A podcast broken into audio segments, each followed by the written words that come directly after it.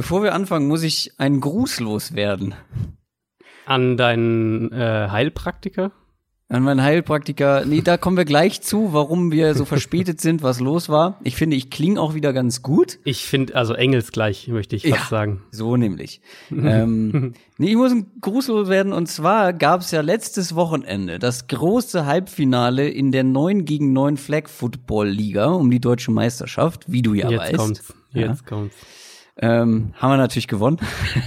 Natürlich. gegen die Berlin Bears.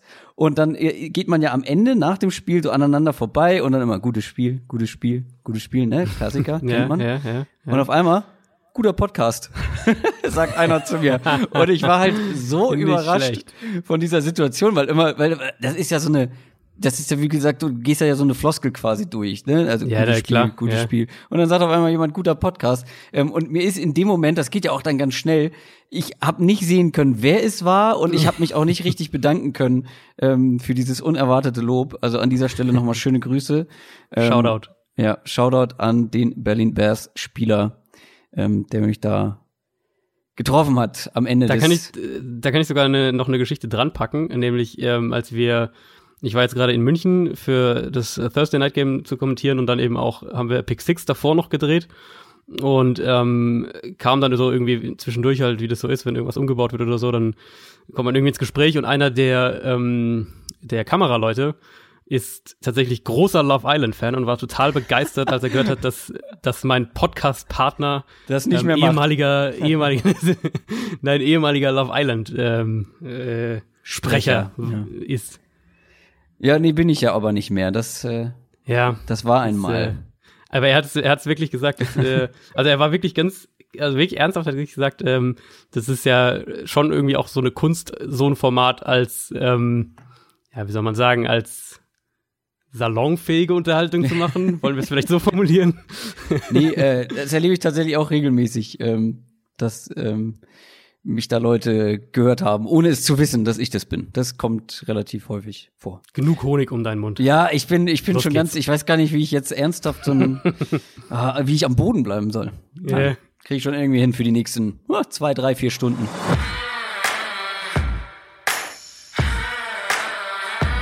Down, Set, Talk. Der Football-Podcast mit Adrian Franke und Christoph Kröger.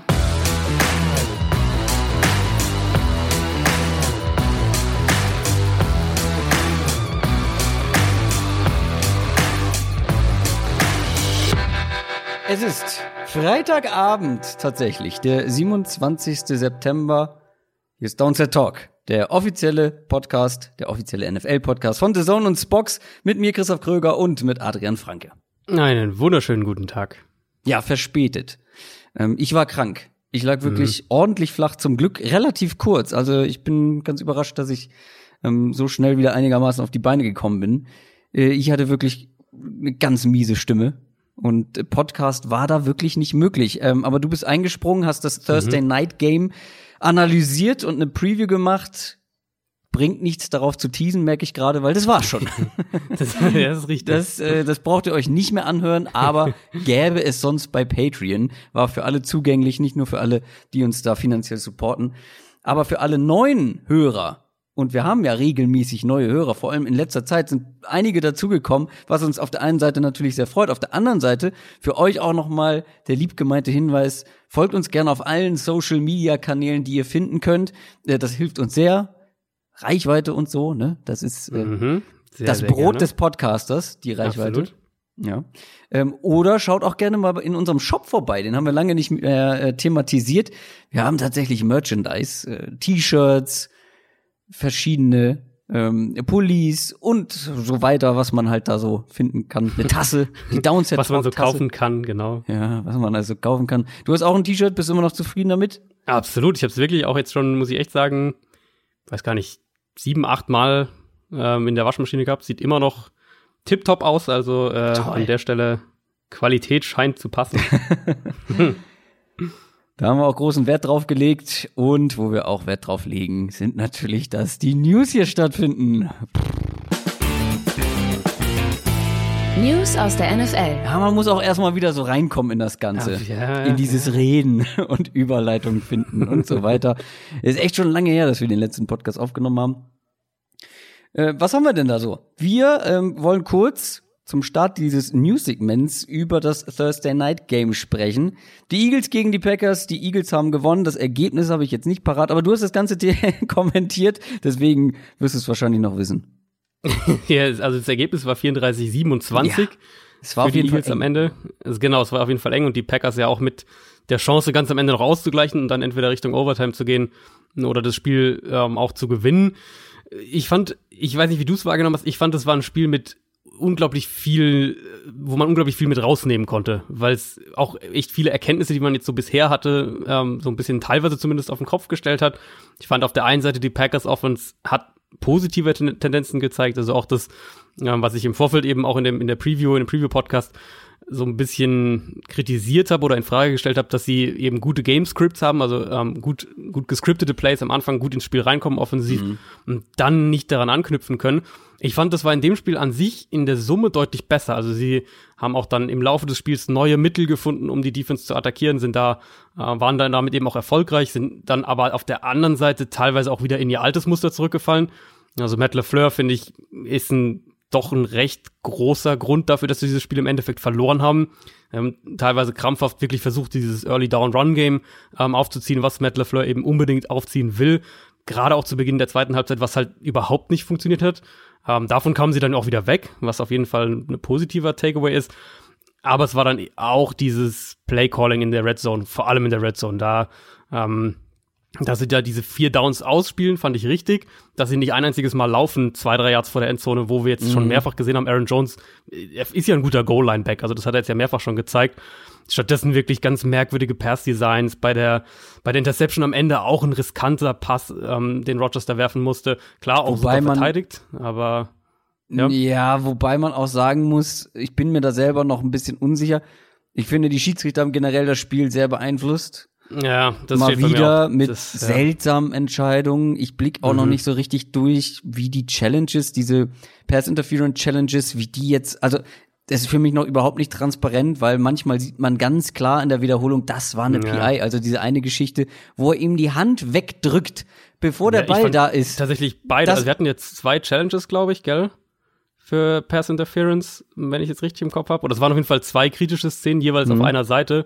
Ähm, und ich fand, beide waren eigentlich Pass Interference. Also, Und dieser letzte Pass, der dann intercepted wurde, also ich habe ein Standbild sozusagen gesehen von der Situation und der hat ihn quasi schon umarmt, aber der Ball ist noch einen Meter entfernt. Und ich finde, ich bin kein Freund davon, jeden kleinsten Kontakt irgendwie abzupfeifen, vor allem wenn zwei so nebeneinander herlaufen. Was ich halt immer nur problematisch finde, ist, wenn ich, wenn ein Verteidiger wirklich ganz klar den Versuch unterbindet, den Ball zu fangen oder beziehungsweise den Versuch des Angreifers, des, des Receivers, diesen Versuch unterbindet, indem er einfach die Hände quasi beiseite schiebt oder ja, in irgendeiner Form das beeinflusst. Wenn die beide nebenher laufen und sich irgendwie und kollidieren so und beide fassen sich an, so ich finde, da ist ja, dann bleibt es sich bleibt es sich gleich und ich finde, das muss man nicht abpfeifen, aber da gab es wirklich Situationen, wo ich dachte, das ist offensichtlich eine eine Pass Interference so, wie sie quasi im Buche steht, aber sie wird dann doch nicht irgendwie zurückgenommen oder gegeben. ja, und, und es In war ja nicht Fall. nur die Pass Interference Geschichten. Also gerade diese, dieser Hit von Derek Barnett da ganz am Anfang, das ist für mich war das äh, wirklich eine klare Ejection. Der hätte für mich da, das war glaube ich sogar der erste Packers Drive, der erste Offense Drive der Packers, der hätte da rausfliegen müssen, als er da ähm, Williams so derart, derart einen, einen Hit auf den Kopf wirklich gibt, obwohl der schon Ja, im der war- Prinzip stand gestoppt ist. schon, ja. Ähm, genau. Ansonsten sportlich noch für mich äh, positiv aus Eagles Sicht war einmal natürlich, dass der Pass Rush in dem Spiel heiß gelaufen ist, wo wir ja Mhm. uns bei Philadelphia schon wirklich häufiger jetzt gefragt hatten, äh, wo, wo ist dieser Pass Rush? Ähm, jetzt haben sie in, in dem Spiel natürlich auch von Packers Verletzungen so ein bisschen profitiert. Die haben ja ähm, einen ihrer Starting Guards verloren schon im Vorfeld des Spiels und dann den Right Tackle während des Spiels, also im Laufe des Spiels. Da konnten sie natürlich attackieren, aber sie kamen auch regelmäßig eben mit dem Foreman Rush wirklich durch.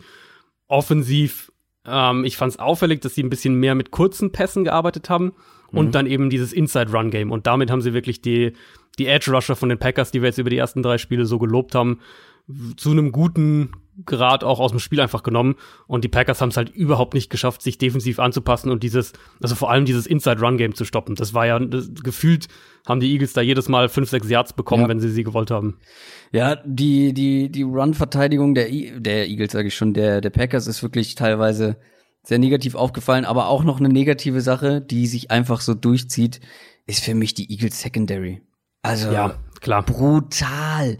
Alleine am Anfang dachte ich, Alter, wenn die jetzt nicht mal irgendwann checken, dass Devonte Adams vielleicht mehr als ein Verteidigung in der soften Coverage braucht, dann gehe ich hier aber äh, aus dem Zimmer.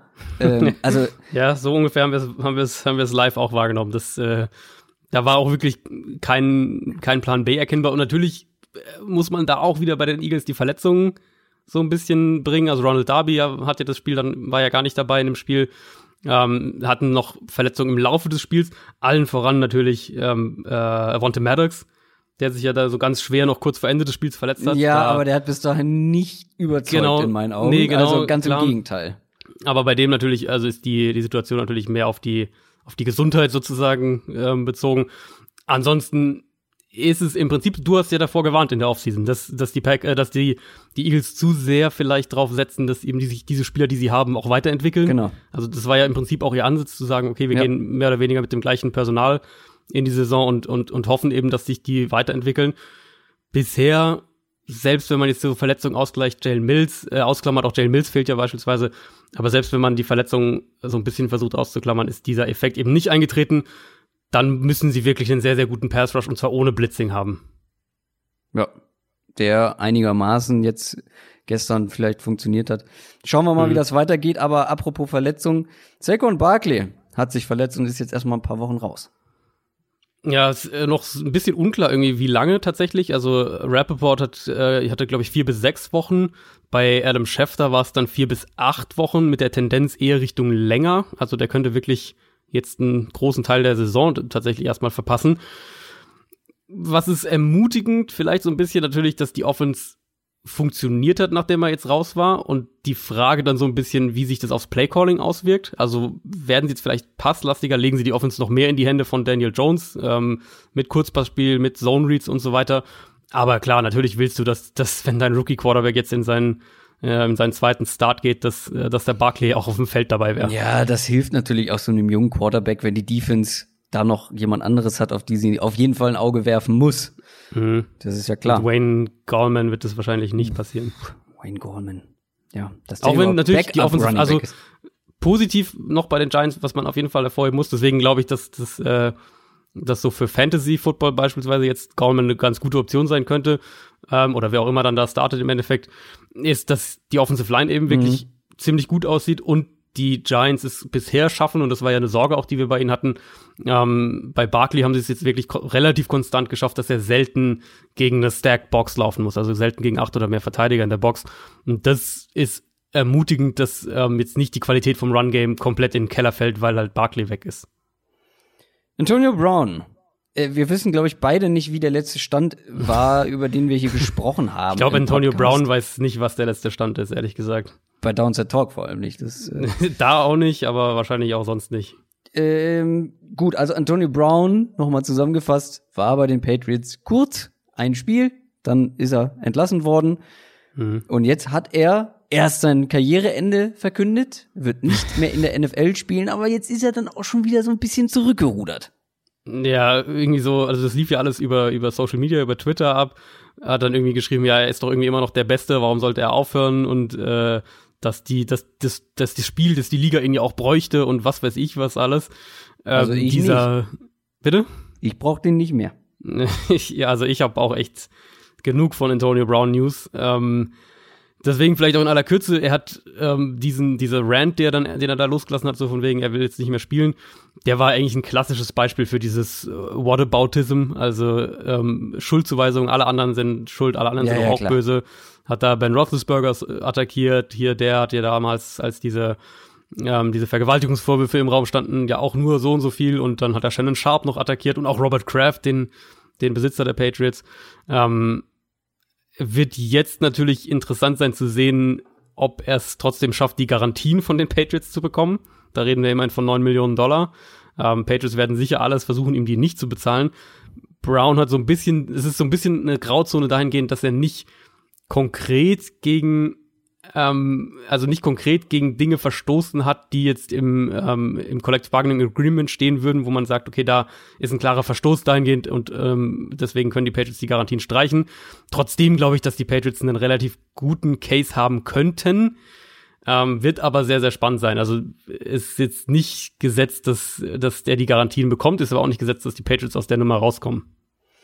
Melvin Gordon, Running Back der Los Angeles Chargers, hat ja bislang nicht gespielt, hat gestreikt, kommt jetzt aus dem Holdout offenbar zurück, ist auf jeden Fall schon zum Team zurückgekehrt. Und jetzt sagen viele, bestimmt würdest du das auch gleich an dieser Stelle sagen, ja, wer weiß, ob das so gut ist für die Chargers, weil das lief ja vor allem mit Austin Eckler ganz gut. Also, ja, okay, sagen wir es mal so. Wenn wir, sind wir ganz ehrlich, es wird, das, Melvin Gordon ist der bessere Runner. So, das, das würde ich auch überhaupt nicht bestreiten. Ich glaube aber, dass die Aufteilung jetzt anders sein wird, als es eben in, Vergangen in der Vergangenheit war. Ja, das Run-Game lief jetzt nicht gut bisher bei den Chargers, liegt aber für mich eben auch primär an der Offensive Line, die wir ja gefühlt in jeder zweiten Folge irgendwie mal negativ herausstellen bei den Chargers. Eckler ist eben, und es wurde jetzt wieder deutlich, viel, viel gefährlicher einfach im Passing-Game. Die Chargers haben ihn, finde ich, jetzt auch gut bisher eingesetzt. Deswegen könnte ich aber mir eben vorstellen, dass das, ja. Ich frage mich halt, warum sollte sich das ändern? Weil ähm, man hat so schon mit zwei Running Backs gespielt, weil es ist ja nicht so, dass Austin Eckler da der Three-Down-Back war, sondern Justin Jackson genau. war auch noch oft genau. auf dem Feld. Und für mich ist Melvin Gordon ein großes Upgrade zu Justin Jackson, aber Austin Eckler bleibt ja und er bleibt ja auch weiterhin gefährlich. Und er war ja auch schon letzte genau. Saison mit Melvin Gordon zusammen auf dem Feld, äh, war das ja ein super Duo. Ich glaube auch, dass sich dass sich das fortsetzen wird. Also ich glaube halt, dass dieser ähm, wenn wir davon reden, wie sie vielleicht die, die Snaps aufteilen, wenn sie nicht beide auf dem Feld stehen, dass, dass das mehr noch ausgeglichener sein wird als vielleicht in der Vergangenheit. Mhm. Also dass Eckler insgesamt eine, eine größere Rolle behält sozusagen, als es jetzt ähm, letztes Jahr der Fall war. Ja. Ansonsten denke ich, ja, wär, also wäre sinnvoll. Die Offense ist, glaube ich, gefährlicher, wenn Eckler eine größere Anteil weiter hat. Ähm, ansonsten wird es das Run-Game ein bisschen positiv beeinflussen, aber ich glaube eben, dass mit dieser Offensive Line es auch für Melvin Gordon schwierig sein wird, irgendwie da ähm, ein Run-Game jetzt plötzlich an sich zu reißen und, und, und äh, auf einmal den Chargers irgendwie ein Run-Game zu geben. Was man natürlich noch sagen muss, wenn er jetzt zurück ist und, und Holdout beendet und so weiter und so fort, vielleicht rückt dann auch ähm, ein Trade wieder auf den Tisch. Das kann natürlich sein. Gucken wir uns an, was die Chargers diese Woche zu tun haben. Wir kommen zu den Previews für Woche Nummer 4. NFL Preview. Thursday Night Game haben wir abgehakt, haben wir drüber gesprochen. Ausnahmsweise ist das dieses Mal kein Thema als Preview. Wir sind direkt beim Sonntag und haben wieder zwei Spiele, auf die wir genauer eingehen wollen. Zwei, wie Adrian so schon sagt, Deep Dive Spiele. und mit welchem wollen wir denn anfangen? Das haben wir gar nicht besprochen. Ich suche jetzt eins mal raus. Und zwar fangen wir mal an mit den New England Patriots. Mhm. Die spielen nämlich gegen die Buffalo Bills. Und das ist tatsächlich ein absolutes Topspiel. Nicht nur in der AFC East, sondern in der kompletten NFL. Beide ungeschlagen. Beide 3 und 0. Mhm. Bills sind 3 und 0, äh, 0 tatsächlich. Und ja. die haben jetzt die Chance, nach vier Wochen Division-Führender zu werden. Und das ja. zu Hause. Und mit ordentlich Rückenwind aus den letzten Spielen. Ich meine, beide Teams natürlich, das muss man sicher erstmal am Anfang erwähnen, äh, jetzt nicht das schwierigste Programm gehabt zum Starten dieser Saison. Das stimmt, die da wäre ich auch noch auf jeden Fall genau, äh, drauf eingegangen, aber ja, das muss, muss man, dazu genau, erwähnen, klar. Muss man erwähnen. Also ähm, ich bin bei dem Spiel spezifisch letztlich dann, als ich mit der Vorbereitung fertig war und als ich mir dann meine Notizen gemacht habe, bin ich im Endeffekt erstmal bei den Defenses gelandet. Ich weiß nicht, wie es dir geht, aber ich, für mich sind es irgendwie, ähm, natürlich ist die Patriots ja. Offense auch wieder sehr, sehr gut. Mhm. Mm, aber für mich sind es zwei Teams, wo für mich die Defense halt irgendwie gerade jetzt dieses Jahr wieder und, und ja auch zum gewissen Grad schon letztes Jahr ähm, heraussticht. Deswegen habe ich gedacht, ich fange vielleicht mal ein bisschen damit an, mal einfach zusammenzufassen, was macht die Defenses denn eigentlich aus? Weil ich glaube, so kommt man auch ganz gut ähm, in die Matchups dann für das Spiel. Die Bills auf der einen Seite beginnen mit für mich ganz klar mit einer starken Coverage. Äh, hast Tredavis White als dieser flexible Nummer 1 Corner, den du eben auch nun herschieben kannst, den du auch mal in den Slot stellen kannst. Ein extrem starkes Safety Duo. Ja, mit Micah Hyde und Jordan Poyer, beide auch sehr, sehr sicher in Coverage. Dann Tremaine Edmonds davor, dieser ultra athletische Linebacker, der sich, glaube ich, auch gerade wirklich in, in Top 10 Linebacker entwickelt und also NFL-weit Top 10 Linebacker und das auch für sehr lange Zeit werden könnte und sein könnte. Ähm, sieht auch in Coverage richtig gut aus. Die Bills unter Sean McDermott, das ist ja diese alte ähm, Panthers Defense, also Cover 3 als eine ganz zentrale Säule. Und wir haben das in den besten Seahawks-Jahren eigentlich gesehen, die ja auch eine Version ähm, von dieser Cover Coverage gespielt haben. Wenn du eben hohe individuelle K Qualität hast und dann mit einem nicht allzu komplexen Scheme kombinierst und es eben dann deinen, äh, deinen Spielern erlaubst und deinem Coverage-Talent erlaubst, sehr, sehr schnell zu spielen, mh, dann kann das eine unheimlich gute Mischung sein. Und so ein bisschen ist da für mich die Bills, der Bills-Trend dahin. Und das ergänzen sie dann eben noch mit einer sehr, sehr guten Defensive Line. Also sie haben viele gute Pass-Rusher, vielleicht kein Elite-Pass-Rusher, aber eben viele gute Pass-Rusher, mit denen du dann auch rotieren kannst. Also Trent Murphy, Jerry Hughes, Ed Oliver, der Rookie, der jetzt sehr, sehr gut in die Saison gekommen ist, Lorenzo Alexander, Harrison Phillips, dann noch so jemand wie Starlo Tulele dazu. Also das ist wirklich eine sehr, sehr tiefe Rotation im Pass-Rush und die kann dich weit bringen. Und das ist für mich in der Summe, würde ich jetzt mal sagen, auf jeden Fall eine Top 5 Defense aktuell in der NFL. Aber glaubst du tatsächlich, dass diese Defense dieser Offense vor allem Bein stellen kann? Dazu muss man erwähnen, ähm, finde ich ganz schön als Fun Fact nebenbei, die Patriots haben aktuell eine Punktedifferenz von plus 89 nach Ja, drei das- Spielen. Das ist äh, absurd. Ja, okay, da waren noch die Jets und die Dolphins vor allem dabei. Ähm, trotzdem, ich habe in manchen Texten gelesen, ja, die Patriots waren gar nicht so überzeugend. Ich fand die, ich finde die bisher sehr überzeugend ähm, und Ja, vor allem Würde ich auch sagen. ähm, also wahrscheinlich wurde das dann gesagt, weil man gegen schlechte Gegner nicht noch überlegener war. Keine Ahnung. Ich finde, was die spielen momentan, ist sehr überlegen. Ähm, wir kommen gleich zur Defense, die ja momentan wirklich unfassbar stark ist. Aber diese Offense, die ist zwar gut, aber die ist auch angeschlagen momentan. Ne? Julian Edelman ist fraglich, glaube ich. Ich glaube, da ist immer noch nicht raus, ob er letztendlich spielt Also oder nicht. hat wieder trainiert. Ja, genau. Donnerstag, glaube ich. Also würde ich jetzt davon ausgehen, dass, dass er spielt zumindest. Ähm, aber jemand wie, also die O-Line ist dezimiert. Ja. Ähm, Ja, ja. Das war, hatten wir letzte Woche auch schon als Thema. Das kann vielleicht gegen diesen Pass Rush ein kleines Problem werden. Ähm, James Devlin, der Fullback, ist verletzt. Und da müssen wir natürlich auch nochmal erwähnen, dass äh, Jacob Johnson, der deutsche Mhm. Fullback, tatsächlich wahrscheinlich Starting Fullback der New England Patriots diese Woche wird. Ja, also im Prinzip, auf dem Papier war er das ja letzte Woche auch schon. Da haben sie dann ihn nicht wirklich in der Offense eingesetzt, sondern im, im Special Team vor allem. Aber klar, wenn die Patriots ähm, diese, diese Rolle weiter so besetzen wollen und James Devlin äh, wird ja jetzt länger fehlen, dann wird er früher oder später auch wirklich in der Offense einen, einen Platz zumindest haben, weil die Patriots machen ja wirklich gerne ähm, verschiedene Designs mit dem Fullback. Also zum einen, dass sie, wenn sie in ihr Power-Run-Game gehen, sind ja sehr, sehr vielseitig, was das Run-Game angeht, aber wenn sie in ihr Power-Run-Game gehen, dass sie wirklich auch mit dem Fullback als Lead-Blocker arbeiten. Auf der anderen Seite ihn eben aber auch gerne als dann hier und da mal eine Matchup-Waffe im Passspiel einsetzen. Und das ist ja eigentlich was, ja, was Jacob Johnson entgegenkommen sollte. Hat ja auch eine, eine ähm, Vorgeschichte als Tight End und, und ähm, also eben auch als Passfänger. Das heißt, ich bin mal gespannt. Alles, was sie jetzt bisher mit ihm gemacht haben, dass sie eben eben ähm, nicht diesen nicht diesen Zusatzplatz ähm, im Practice Squad gegeben haben, sondern ganz regulär und dass sie ihn jetzt auch hochgezogen haben, lässt uns ja eigentlich nur die, den, den Schluss zu, dass, ähm, dass sie viel von ihm halten auch. Aber jetzt nochmal zurück zu dem ähm, speziellen Matchup. Du hast die Defense der Bills angesprochen. Kann die in irgendeiner Form zum Problem werden? Ähm, weil ja, die O-Line ist vielleicht angeschlagen, aber wir wissen alle, wie schnell ein Tom Brady zum Beispiel auch den Ball los wird. Ja, ganz Und genau. Ja, ein Julian Edelman ist vielleicht verletzt, aber da sind genug andere Leute noch.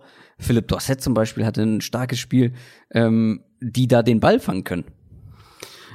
Also es, die Ausfälle in der Offensive Line natürlich haben wir, wie hast du ja gesagt, haben wir auch schon thematisiert. Wir reden jetzt eben wirklich davon, dass Marshall Newhouse der Starting Left Tackle ist, Ted Karras der, der Starting Center ist. Ähm, das heißt, da sind schon einige, schon einige Problemzonen. Right Tackle war jetzt ja auch schon verletzungsbedingt ein Problem. In Kombination eben mit diesem Bills Pass Rush und dann vor allem mit dieser Coverage glaube ich schon, dass die Bills das Spiel defensiv eng halten können, weil eben diese Coverage jetzt nicht darüber funktioniert, dass sie wahnsinnig komplex ist und irgendwie versucht, Brady dann eben Fallen zu stellen oder irgendwas in der Richtung, sondern dass sie eben sehr, sehr schnell spielen. Und Bradys schneller Release, natürlich, immer wieder ein Thema und, und hilft der Offensive Line enorm, ganz klar. Ist auch wieder dieses Jahr ein der schnellsten, also wird mit den am schnellsten den Ball los von allen Quarterbacks. Ähm, ich bin aber, oder ich glaube schon, dass die Bills ihnen eben einmal mit Speed, also mit, mit Coverage Speed auch Probleme bereiten können. Um, ähm, und es gibt nicht diese offensichtlichen Matchup-Vorteile wie jetzt gegen andere Teams. Also mhm. wenn die Bills eben auch in Base personell dadurch, dass sie starke Cover-Linebacker haben, äh, starke Cover-Safeties haben, können mhm. sie vielleicht eben auch diese, diese Running Backs und all diese Matchups, die die Patriots da so gerne sonst auch nutzen und suchen, können die Bills, glaube ich, besser kontrollieren als die meisten Defenses, sagen es mal so. Also vielleicht ist es dann auch wieder ein Spiel, wo, wo wir eine, eine Patriots Offense sehen, die viel über Spread-Formationen und ähm, vielleicht dann auch wirklich ein Julian Edelman-Spiel im Endeffekt mhm. tatsächlich wird. Allerdings muss man sagen, ja, die Bills Defense hat bisher überzeugt, auch in den Aspekten, die du genannt hast. Allerdings hat man das gegen Offenses wie der Jets Offense, die noch nicht so richtig rund läuft. Die Giants genau. Offense in Woche ja. zwei, das war noch mit Eli Manning, wo auch nicht so viel funktioniert hat. Und auch die Bengals Offense ist ja jetzt keine, die auch nur ansatzweise auf dem Niveau ist wie die Patriots Offense. Ähm, ich könnte mir schon vorstellen, ja, das wird jetzt kein Blowout, aber diese Offense ist, glaube ich, dann doch noch mal eine Nummer zu groß. Würde ich an sich so unterschreiben, wobei ich auch jetzt in dem Spiel ähm, eher sagen würde, dass die Patriots Defense der Faktor für mich ist, der dann im ja. Endeffekt, wo ich sage, das ist der Faktor, wo, also das ist das Matchup Patriots Defense gegen Bills Offense, wo ich glaube, ja. dass die Patriots ja. das Spiel wirklich gewinnen. Und ich glaube, deswegen wird das auch insgesamt dann wieder so ein, ja, so ein souveränes Ding. Oh, das, das ist wieder so ein Satz, der, den kriege ich wieder um die Ohren geknallt, wenn das nicht eintritt, aber dass es so ein souveränes Ding wird, weil du hast auf der einen Seite eine, wie ich finde, halt eben leicht bessere Offense als die gegnerische Defense, auch wenn es vielleicht hier und da mal Probleme geben kann. Aber mhm. wie du schon gesagt hast, dann kommt diese Bills Offense. Ähm, Josh Allen ist irgendwie ja immer noch eine Wildcard, vor allem im Voll, Passing Game. Ja. Da weißt du nie, was du bekommst. Ja, genau. Dann hat er mal eine 40-Yard-Bombe, die komplett genau auf seinen Receiver kommt oder so richtigen Strahl ins enge Fenster. Aber dann halt auch mal wieder so einen blinden Wurf in Double Coverage. Und vor allem kommt jetzt eben eine der besten Defenses der Liga aktuell. Ähm, es ist auch aktuell die am höchsten bewertest, äh, bewertete Defense von Pro Football Focus und auch von Football Outsiders. Ähm, und ich sehe da einfach nicht, wie Josh Allen da was reißen kann. Mhm. Vor allem, dass ja auch noch eine, eine Defense ist, die sehr schwer zu lesen ist. Du erzählst es ja auch immer genau. wieder, vor allem mhm. Pre-Snap. Du siehst was ganz anderes als das, was ähm, nach dem Snap passiert auf dem Feld. Da werden Fallen gestellt und Josh Allen ist so einer, der dann auch gerne in diese Fallen tappt. Also, äh, wenn wir von der Patriots Defense sprechen, dann müssen wir eigentlich ähnlich wie bei den Bills in der Secondary anfangen.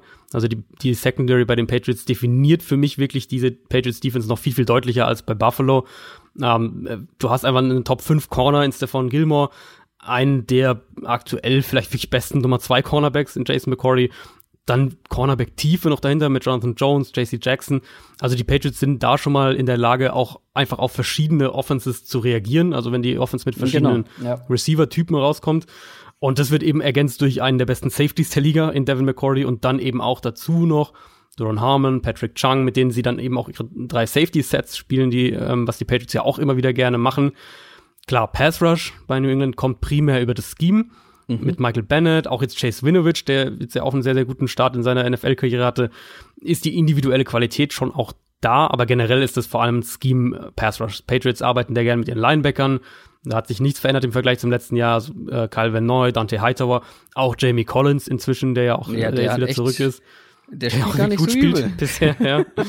ähm, also was man bei New England wirklich, finde ich, am extremsten sieht, ist dieses du hast eine, eine, ganz, ganz viele Spieler an der Line of Scrimmage und hast keine Ahnung vor dem Snap, welcher Spieler jetzt wirklich als Pass Rusher attackiert und wer sich ähm, in Coverage fallen lässt.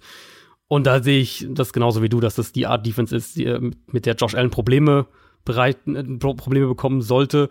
Er hält den Ball ja sowieso sehr gern sehr lange. Äh, alle 5, 6, die er bisher dieses Jahr kassiert hat, kamen auch spät im Down, also deutlich nach diesen 2,5 Sekunden.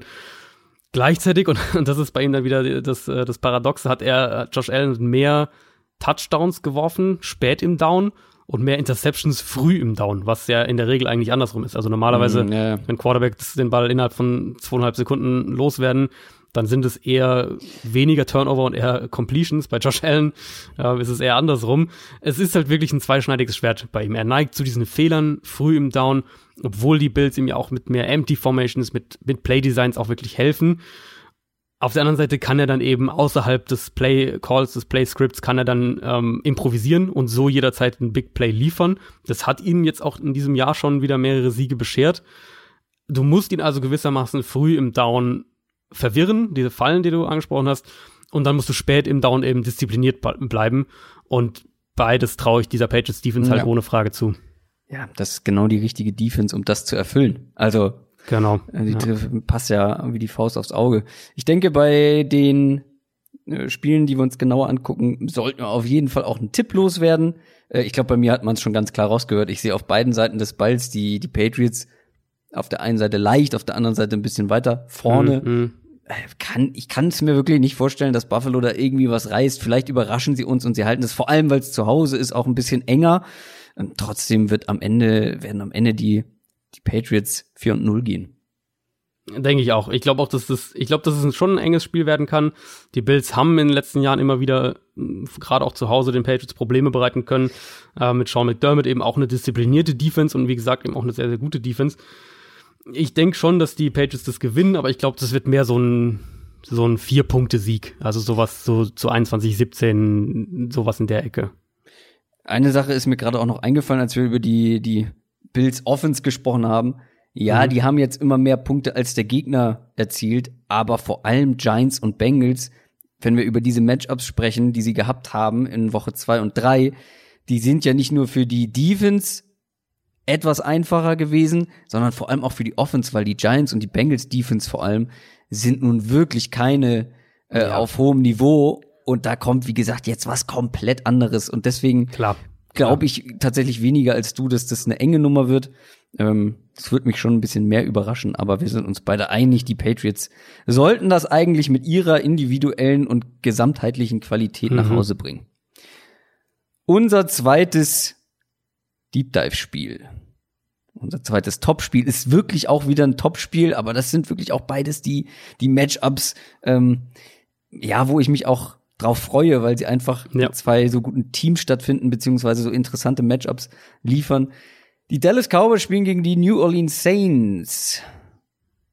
Ein spätes Sonntagsspiel, wenn ich das richtig sehe hier auf meinem Plan. Sunday Night, glaube ich, oder? Sunday sein? Night, ja. Moment, stimmt, glaube, du hast vollkommen recht. Das ist das Sunday Night Game. Ähm, und was für eins. Dallas steht aktuell auch 3 und 0. Wobei man auch hier sagen muss, sie haben gespielt gegen die Giants, die Redskins und Miami mhm. sind eigentlich auch Pflichtsiege gewesen, vor allem im aktuellen Im Zustand. Ja. Im Endeffekt, ja. ja, also wenn man jetzt sieht, wie die Teams halt so im Nachhinein, nach drei Wochen, wie die drauf sind, sind das Pflichtspiele, Pflichtsiege gewesen.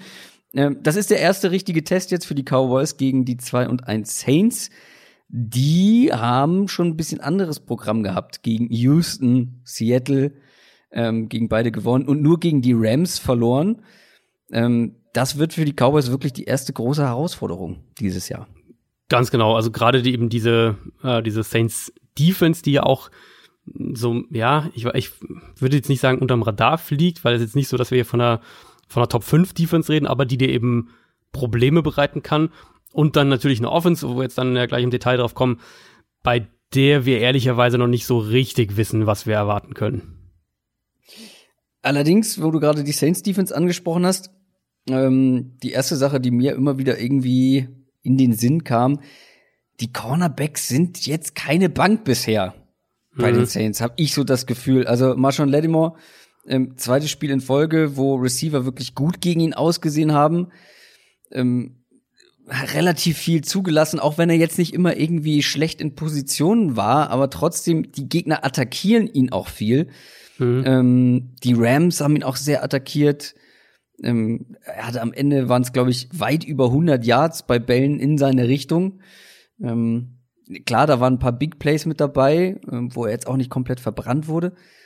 Aber man scheint keine Angst zu haben, die Bälle in ja. seine Richtung zu ja. werfen, wenn er eins gegen eins Situationen hat. Und ich finde, das ist schon auffallend, äh, auffallend. Und generell die Secondary, vor allem die Cornerbacks, ich finde, da ist noch Luft nach oben. Und ähm, jetzt kommt natürlich vor allem mit Murray Cooper, der im Moment sehr gut drauf ist, einer, der auch einmal schon Lattimore vor allem wieder eins gegen eins schlagen kann und alles mitbringt, um das zu tun. Ja, voll. Ich finde, das ist äh, also generell eben diese diese äh, äh, Secondary gegen die Cowboys Receiver ist für mich äh, fast das kritischste Matchup erstmal in dem Spiel, weil ähm, also oder dröseln es mal so auf, wenn die Saints in ihren Man Coverages sind, dann werden wir sicher häufig Marshall Lattimore gegen Amari Cooper sehen. Mhm. Das heißt, das ist dann schon mal dein erstes ähm, ja dein erstes mitentscheidendes 1 gegen 1 Duell, wenn man so will. Cooper jetzt ja letzte Woche haben sie, die Dolphins haben ja auch ihn häufig mit, mit äh, Savian Howard gedeckt und das, das ist nicht ich, gut gegangen. Das habe ich mir wirklich nochmal ausführlich angeguckt. Ich habe dann auch einen, ein Play von Cooper getwittert. Mhm. Ähm, der Typ ist einfach, also das denke ich mir immer wieder, wenn ich mir ihn speziell angucke, ein unglaublich ja. guter Route Runner, ähm, der eben aber auch na, die physischen Fähigkeiten mitbringt.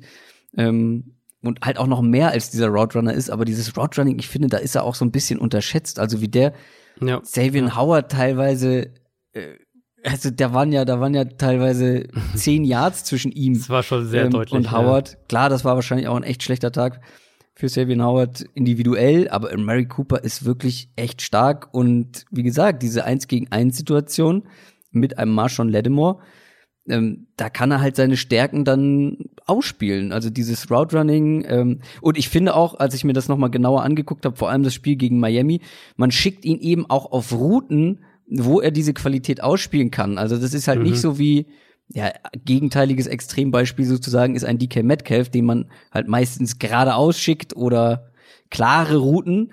Mary Cooper läuft teilweise richtig komplizierte Routes, ähm, die wirklich anspruchsvoll sind. Auch die eine, wo er den Touchdown gefangen hat, ähm, so eine Art Flash nennt man das, glaube ich, erst scharf nach innen, dann scharf wieder zurück. Ähm, sie nutzen halt diese Qualität aus und ich finde auch das ist etwas, was sich bei den Cowboys verändert hat im Vergleich zu den letzten Jahren, dass man eben es schafft, die Spieler so einzusetzen oder da drin einzusetzen, wo sie eben auch gut sind. Und ähm, wir haben auch schon die Cowboys Offense insgesamt gelohnt, aber ich finde, das ist so ein mhm. kleines Detail, was mir jetzt, als ich mir vor allem das letzte Spiel noch mal genauer mit Mary Cooper angeguckt hat, aufgefallen ist. Und also da komme ich auch noch gleich drauf, weil das habe hab ich mir auch als, als ganz zentralen Punkt aufgeschrieben. Ähm, es wird auch spannend sein zu sehen und es wird uns schon einiges darüber sagen, wie die Saints diese Offense einschätzen, was sie genau letztlich mit Lattimore machen, weil in, im ersten Spiel ist er eben wirklich viel auch rumbewegt worden. Mhm. Die letzten beiden Spiele hat er, wenn er Outside gespielt hat, Outside Corner gespielt hat, hat er nur auf der rechten Seite gespielt. Also das heißt, da haben sie ihn nicht mit anderen Receivern mitbewegt, wenn die sich irgendwie auf die andere Seite bewegt haben, sondern hat die ganze Zeit eine Seite gespielt. Wenn sich das also fortsetzt, dann könnten die Cowboys natürlich auch Amari Cooper einfach von diesem Matchup wegbewegen und ihn gegen einen Nummer 2 Corner ja, mit Matchups bekommen.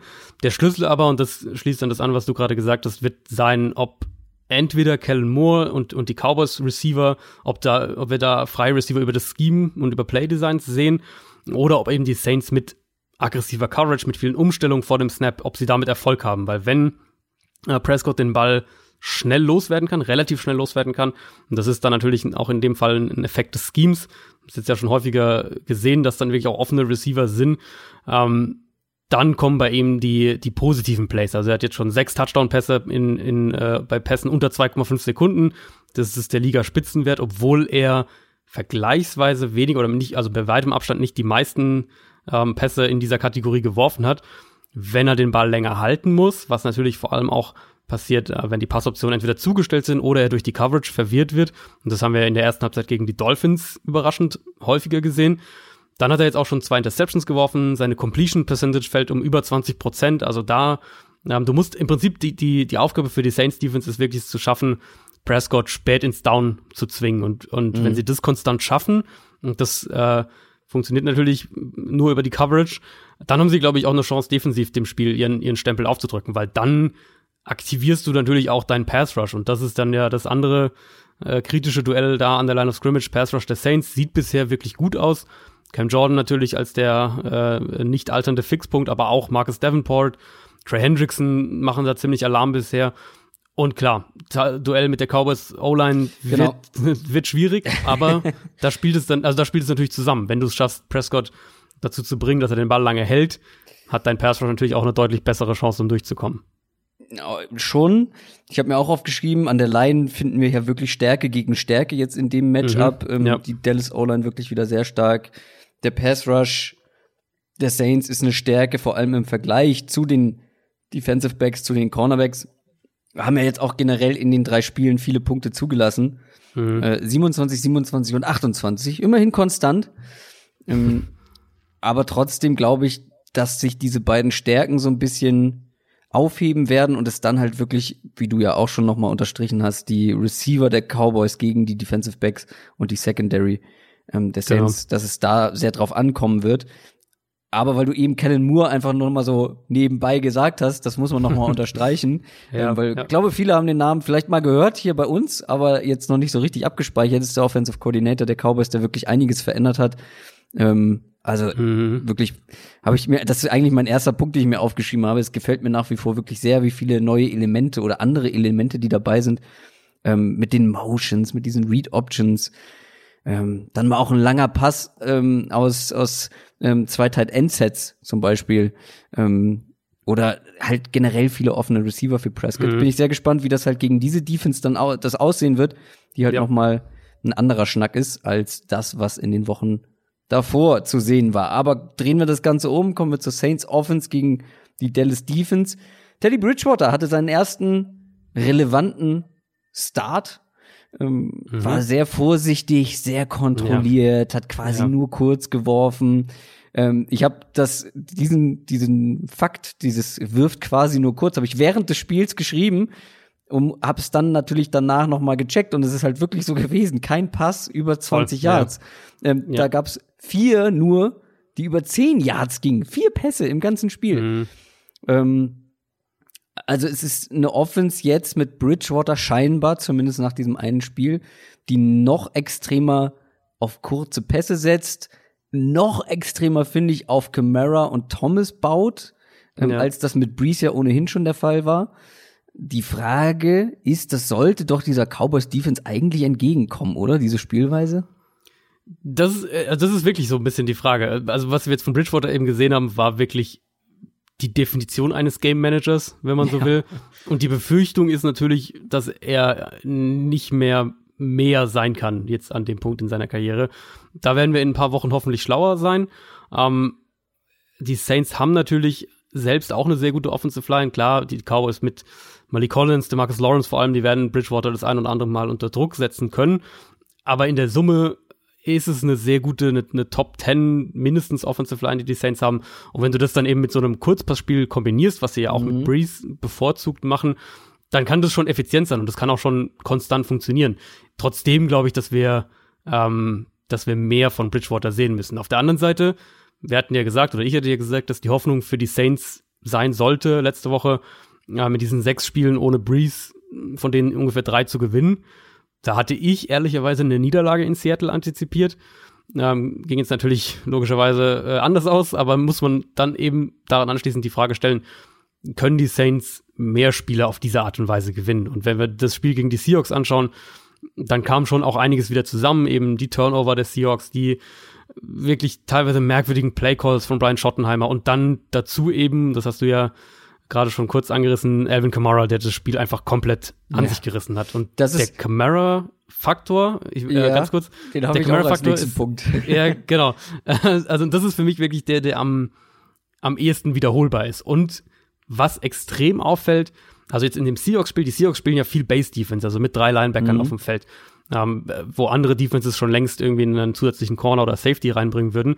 Und so entstanden eben viele Matchups zwischen Kamara und dem zweiten und dritten Linebacker, also KJ Wright und, und Michael Kendricks. Und in diesen Situationen hat Kamara sie halt wirklich komplett gegrillt. Und jetzt kommen die Cowboys, die ja auch gerne mit ihren Linebackern noch auf dem Feld spielen, also Leighton Vander Esch und Jalen Smith vor allem. Gerade Vander Esch ist echt auch verlässlich in Coverage, also so gewissermaßen in dem Fall das Äquivalent zu, zu Bobby Wagner. Aber Jalen Aber wir haben Smith jetzt- wurde ein paar Mal verbrannt, ne? Ganz genau, wir haben es dieses Jahr schon einige Male gesehen, dass Teams Erfolg hatten, gerade auch wenn sie Running Backs in Matchups gegen Jalen Smith bekommen haben. Und das ist dann natürlich in dem Spiel ein Matchup, das man ähm, aus Cowboys Sicht mit Alarmstufe Rot im Auge behalten muss. Aber spielen die Cowboys nicht viel auch nur mit den beiden und dann noch ein Defensive Back mehr auf dem Feld? Genau, klar, aber dann, also dann wäre es natürlich sehr, sehr interessant zu sehen, ob sie dann den Defensive Back auch auf Kamara abstellen. Oder ob, also, ob die Cowboys es dann doch, dann doch die Linebacker-Matchups ja. gegen Kamara haben. Was mir auch jetzt in dem letzten Spiel ohne Breeze aufgefallen ist, natürlich, es wurde noch mehr auf Camara gesetzt, deswegen auch dieser Camara-Faktor, mhm. der wirklich sehr erkennbar war, aber dass sie Camara auch noch mehr so ein bisschen wie ein Wide Receiver behandelt haben. Ähm, ich weiß nicht, ob das auch in den ersten zwei Wochen davor schon der Fall war und es mir noch nicht so aufgefallen ist. Aber es gab ja auch Plays, wo ein Latavius Murray mit auf dem Feld mhm. war, Camara dann wirklich als Whiteout aufgestellt ja. und Murray ganz normal als Running Back, so als wäre Camara wirklich ganz normaler Wide Receiver. Und ich ja. glaube, sowas könnte in Zukunft auch mehr passieren. Ich habe auch so ein bisschen das Gefühl, dass sie quasi akzeptieren, Elvin Kamara ist besser als alle unsere Wide Receiver und es bietet sich keiner so richtig an, die klare Nummer zwei hinter Michael Thomas werden zu wollen. Außer genau. ein Ted Ginn hat mal ein super Spiel als, ja, als Speedster oder so, als Deep Threat. Aber auch viele Wide Receiver Screens mit ihm gespielt oder beziehungsweise die, die sie mit ihm gespielt mhm. haben, waren dann super schwer zu verteidigen, logischerweise, weil der Mann ist unglaublich schwer zu tackeln. Ähm, ja, und ich hatte dann auch noch mal das Matchup mit den Linebackern aufgeschrieben, dass die ja dann doch auch sehr athletisch sind und das denen eher entgegenkommen sollte als jetzt ähm, bei den Seahawks. Also der schmale Grad ist natürlich, wenn du Camara, wenn du generell einen Running Back so einsetzt, wir haben das ähm, das Problem bei den Bears dieses Jahr jetzt schon einige Male gesehen mit Tariq Cohen, wenn du eben deinen deinen Running Back auch wirklich regelmäßig als Receiver im Sinne von er, er spielt eine Receiver-Position auch einsetzt, dann bekommst du halt auch immer wieder immer häufiger ähm, äh, Matchups gegen gegen Cornerbacks und Safeties und halt nicht mhm. gegen die Linebacker. Ja. Das heißt für mich natürlich kannst du das machen mit Camara und er kann das auch hier und da spielen. Die Basis sollte aber immer noch sein, wenn wir von Camara im Passspiel sprechen, ähm, ihn die Routes aus dem Backfield laufen zu lassen. Wheel Routes, Angle Routes, diese Sachen. Damit kannst du, das haben wir im, äh, ähm, im ersten Spiel gegen die Texans ganz, ganz krass gesehen. Das kann der Defense auch mit schnellen Linebackern. Die Texans haben ja auch wirklich schnelle Linebacker. Das kann der Defense so enorme Probleme bereiten, weil du dann hinter Camara einfach nicht mehr herkommst. Und das, was du eben schon noch gesagt hattest oder angedeutet hattest, dass halt den Saints ja auch sehr der Spielverlauf entgegenkam. Sie haben ja nicht nur einen Defense-Touchdown, glaube ich, gemacht, sondern auch noch einen Special-Team-Touchdown äh, und haben am Ende so das Spiel gewonnen und darauf kannst du dich einfach nicht verlassen. Ähm, und mhm. da musst du dann als Offense ähm, noch mehr liefern. Ähm, kommen wir mal zum Ausgang des Spiels, zur Vorhersage. Also für mich ist Dallas oder hat Dallas in mehreren Matchups für mich tatsächlich so ein bisschen die Nase vorn momentan. Ja. Äh, Bridgewater ist für mich auch eben dieses Handicap. Michael Thomas und Alvin Kamara können natürlich wieder zwei sein, wenn du die nicht vernünftig verteidigt bekommst über ein ganzes Spiel, dann töten die dich. ja. Äh, also ist halt einfach so. Ähm, weil Michael Thomas haben wir jetzt noch nicht großartig erwähnt, ist ja auch so ein ganz wichtiger Faktor in dieser Offense und vor allem auch mit Bridgewater. Ähm, und wenn du die eben nicht verteidigt bekommst, wird schwierig. Ich glaube mhm. trotzdem schon, dass an vielen Positionen das Matchup schon so ein bisschen für mich mehr auf, auf Cowboys Seite ist. Dazu kommt aber so ein bisschen, dass die jetzt in New Orleans spielen und in diesem Dome. Das soll ja auch nicht ganz so einfach sein. Mhm, ähm, ja. Haben uns ja auch Sebastian Vollmann, äh, Vollmer und Markus Kuhn erzählt, äh, dass dieser Dome wirklich eine ganz besondere Atmosphäre Unfassbar hat. laut irgendwie auch sein mhm. muss, ja. Ja, also mit Breeze hätte ich hier wahrscheinlich auf die Saints getippt. Ja. So sehe ich die, also das sind wirklich zwei, zwei Teams, die ich im Moment relativ nah beieinander einfach sehe. Und wenn dann eben der Starting Quarterback beim einen, der Hall of Fame Quarterback bei einem Team ausfällt, dann muss man das natürlich ins Gewicht fallen lassen. Und die Cowboys sehen dann in der Summe, finde ich, wie das leicht komplettere Team aus. Deswegen könnte ich mir vorstellen, dass das so ein so ein 30, 27 oder sowas für, für die Cowboys wird, aber also wenn die Saints das Spiel am Ende gewinnen, dann bin ich auch überhaupt nicht überrascht. Das New Orleans zu Hause darf sich eigentlich nie überraschen, wenn die gewinnen. Kansas City Chiefs spielen gegen die Detroit Lions. Wir sind wieder am frühen Sonntagabend. Das sind zwei ungeschlagene Teams, die da gegeneinander spielen. Mhm. KC ist 3 und 0, die Lions 2, 0 und 1. Die, äh, das ist eine Unentschieden gegen die Cardinals. Ist dann noch mit dabei. Äh, die Lions haben jetzt sogar die Eagles niedergerungen.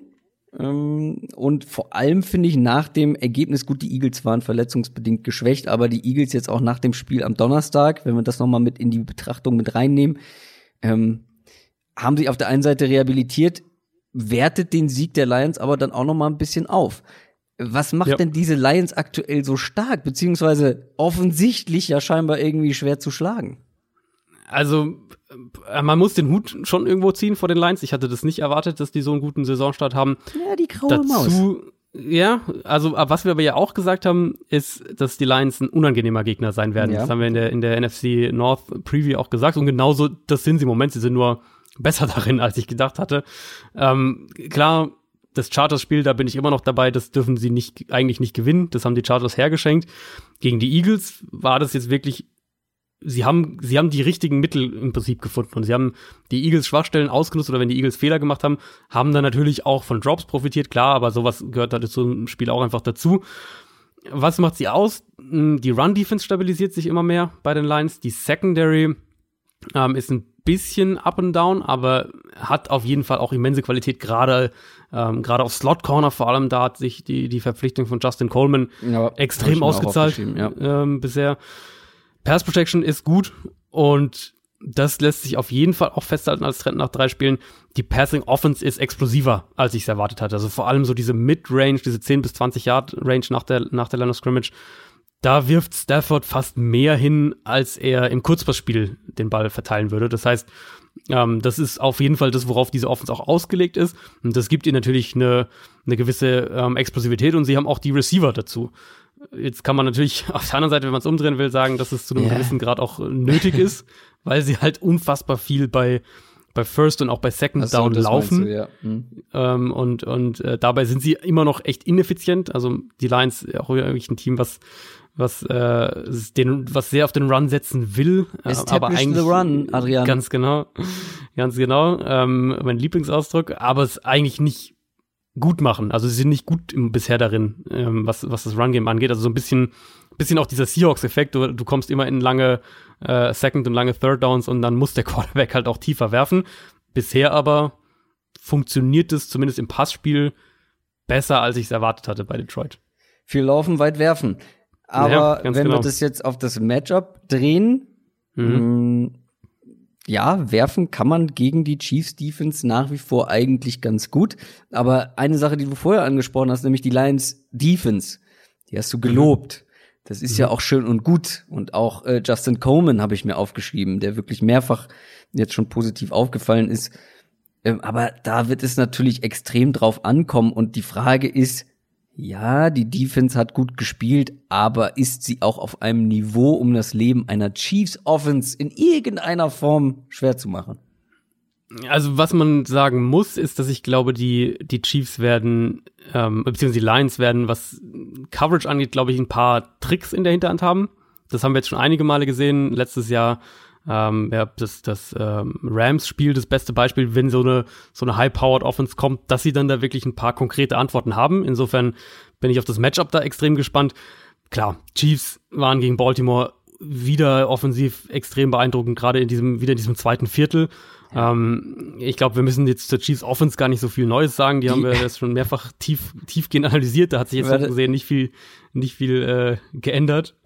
War, Ähm, das, äh, war das zweite Viertel das auch gegen die Raiders, wo er Genau, ja, genau. Ja, genau. dann ist die zweite das, äh, Runde so ein bisschen wie die siebte. Äh, die zweite Viertel ist so ein bisschen wie die siebte Runde äh, von Ali. Von Muhammad Ist, Ali. ist es so tatsächlich? Nee, er, er hat ja immer gesagt, ich schlage ihn in der siebten Runde K.O. und das war dann auch der ja, Fall. gut. Und äh, das zweite Viertel scheint so ein bisschen äh, das Äquivalent der Chiefs zu sein, so ungefähr. Mahomes Mhm. sagt, ja, ich guck mir das in dem ersten Viertel noch mal so ein bisschen an, drückt dann aufs Gaspedal im zweiten Viertel und dann gucken wir mal, was die Danach, noch antworten können. Verwalten wir das, Ja. ja. ja. Ähm, äh, wenn wir auf die Matchups gehen, was die Seite des Balls angeht, die Lions hatten jetzt gegen die Eagles auch wieder Coverage-Probleme in der Mitte des Feldes. Also so gerade Free Safety, die Linebacker, auch da waren sie angreifbar. Und jetzt haben wir vor allem auch wieder gegen die Ravens gesehen, wie unfassbar effizient Kansas City sowas dann attackieren kann. Also da waren auch dann ähm, Coverage-Probleme bei den Ravens, kommen wir später noch zu Baltimore mit dabei. Und die Chiefs haben es aber auch super gemacht, dass sie, dass ihre Route-Kombination dann gezielt den einen Safety oder gezielt den einen Linebacker angegriffen haben. Insofern glaube ich, dass das auch ein Knackpunkt werden kann. Und eine Statistik noch, die ich gesehen habe, die ich absolut unglaublich fand, aber die wohl tatsächlich stimmt, ähm, ist, dass, dass das erste NFL-Spiel für Patrick Mahomes sein wird, das indoors stattfindet. Also in geschlossenem Ja. Dach. Und normalerweise sagt man ja, dass, dass äh, das Passing-Game ähm, in, in, in geschlossenem, unter geschlossenem Dach in einem Dome ähm, noch besser funktioniert als Outside, weil natürlich Faktoren Klar. wie Wind und Niederschlag und so weiter und so fort keine Rolle spielen. Ja, wir wurden ja auch auf Twitter gefragt, wie wir das einschätzen oder was wir glauben, wie groß diese Rolle ist, die das spielt. Das wird eine Rolle spielen und vor allem kommt es ja diesem Spiel von Patrick Mahomes auch sehr entgegen mit den, Mhm. mit den, vor allem mit den langen Pässen. Bei längeren Pässen sind Witterungen natürlich viel mehr ein Faktor als jetzt bei einem Kurzpassspiel. Genau. Ähm, trotzdem Also glaube ich. überbewerten, Ja, ja, genau. Das, also das spielt eine Rolle, ja, aber das gilt erstens für beide Seiten. Ähm, Mhm. und zweitens wird es, glaube ich, nicht so ein Faktor sein, dass er jetzt da, also auch hier werde ich wahrscheinlich Ja, eines Besseren ja. belehrt, aber dass er jetzt komplett 700 Yards und 8 Touchdowns. ja, eben, also dass er sämtliche Rekorde pulverisiert, Ja, nur weil er nee, im Dome nee. spielt.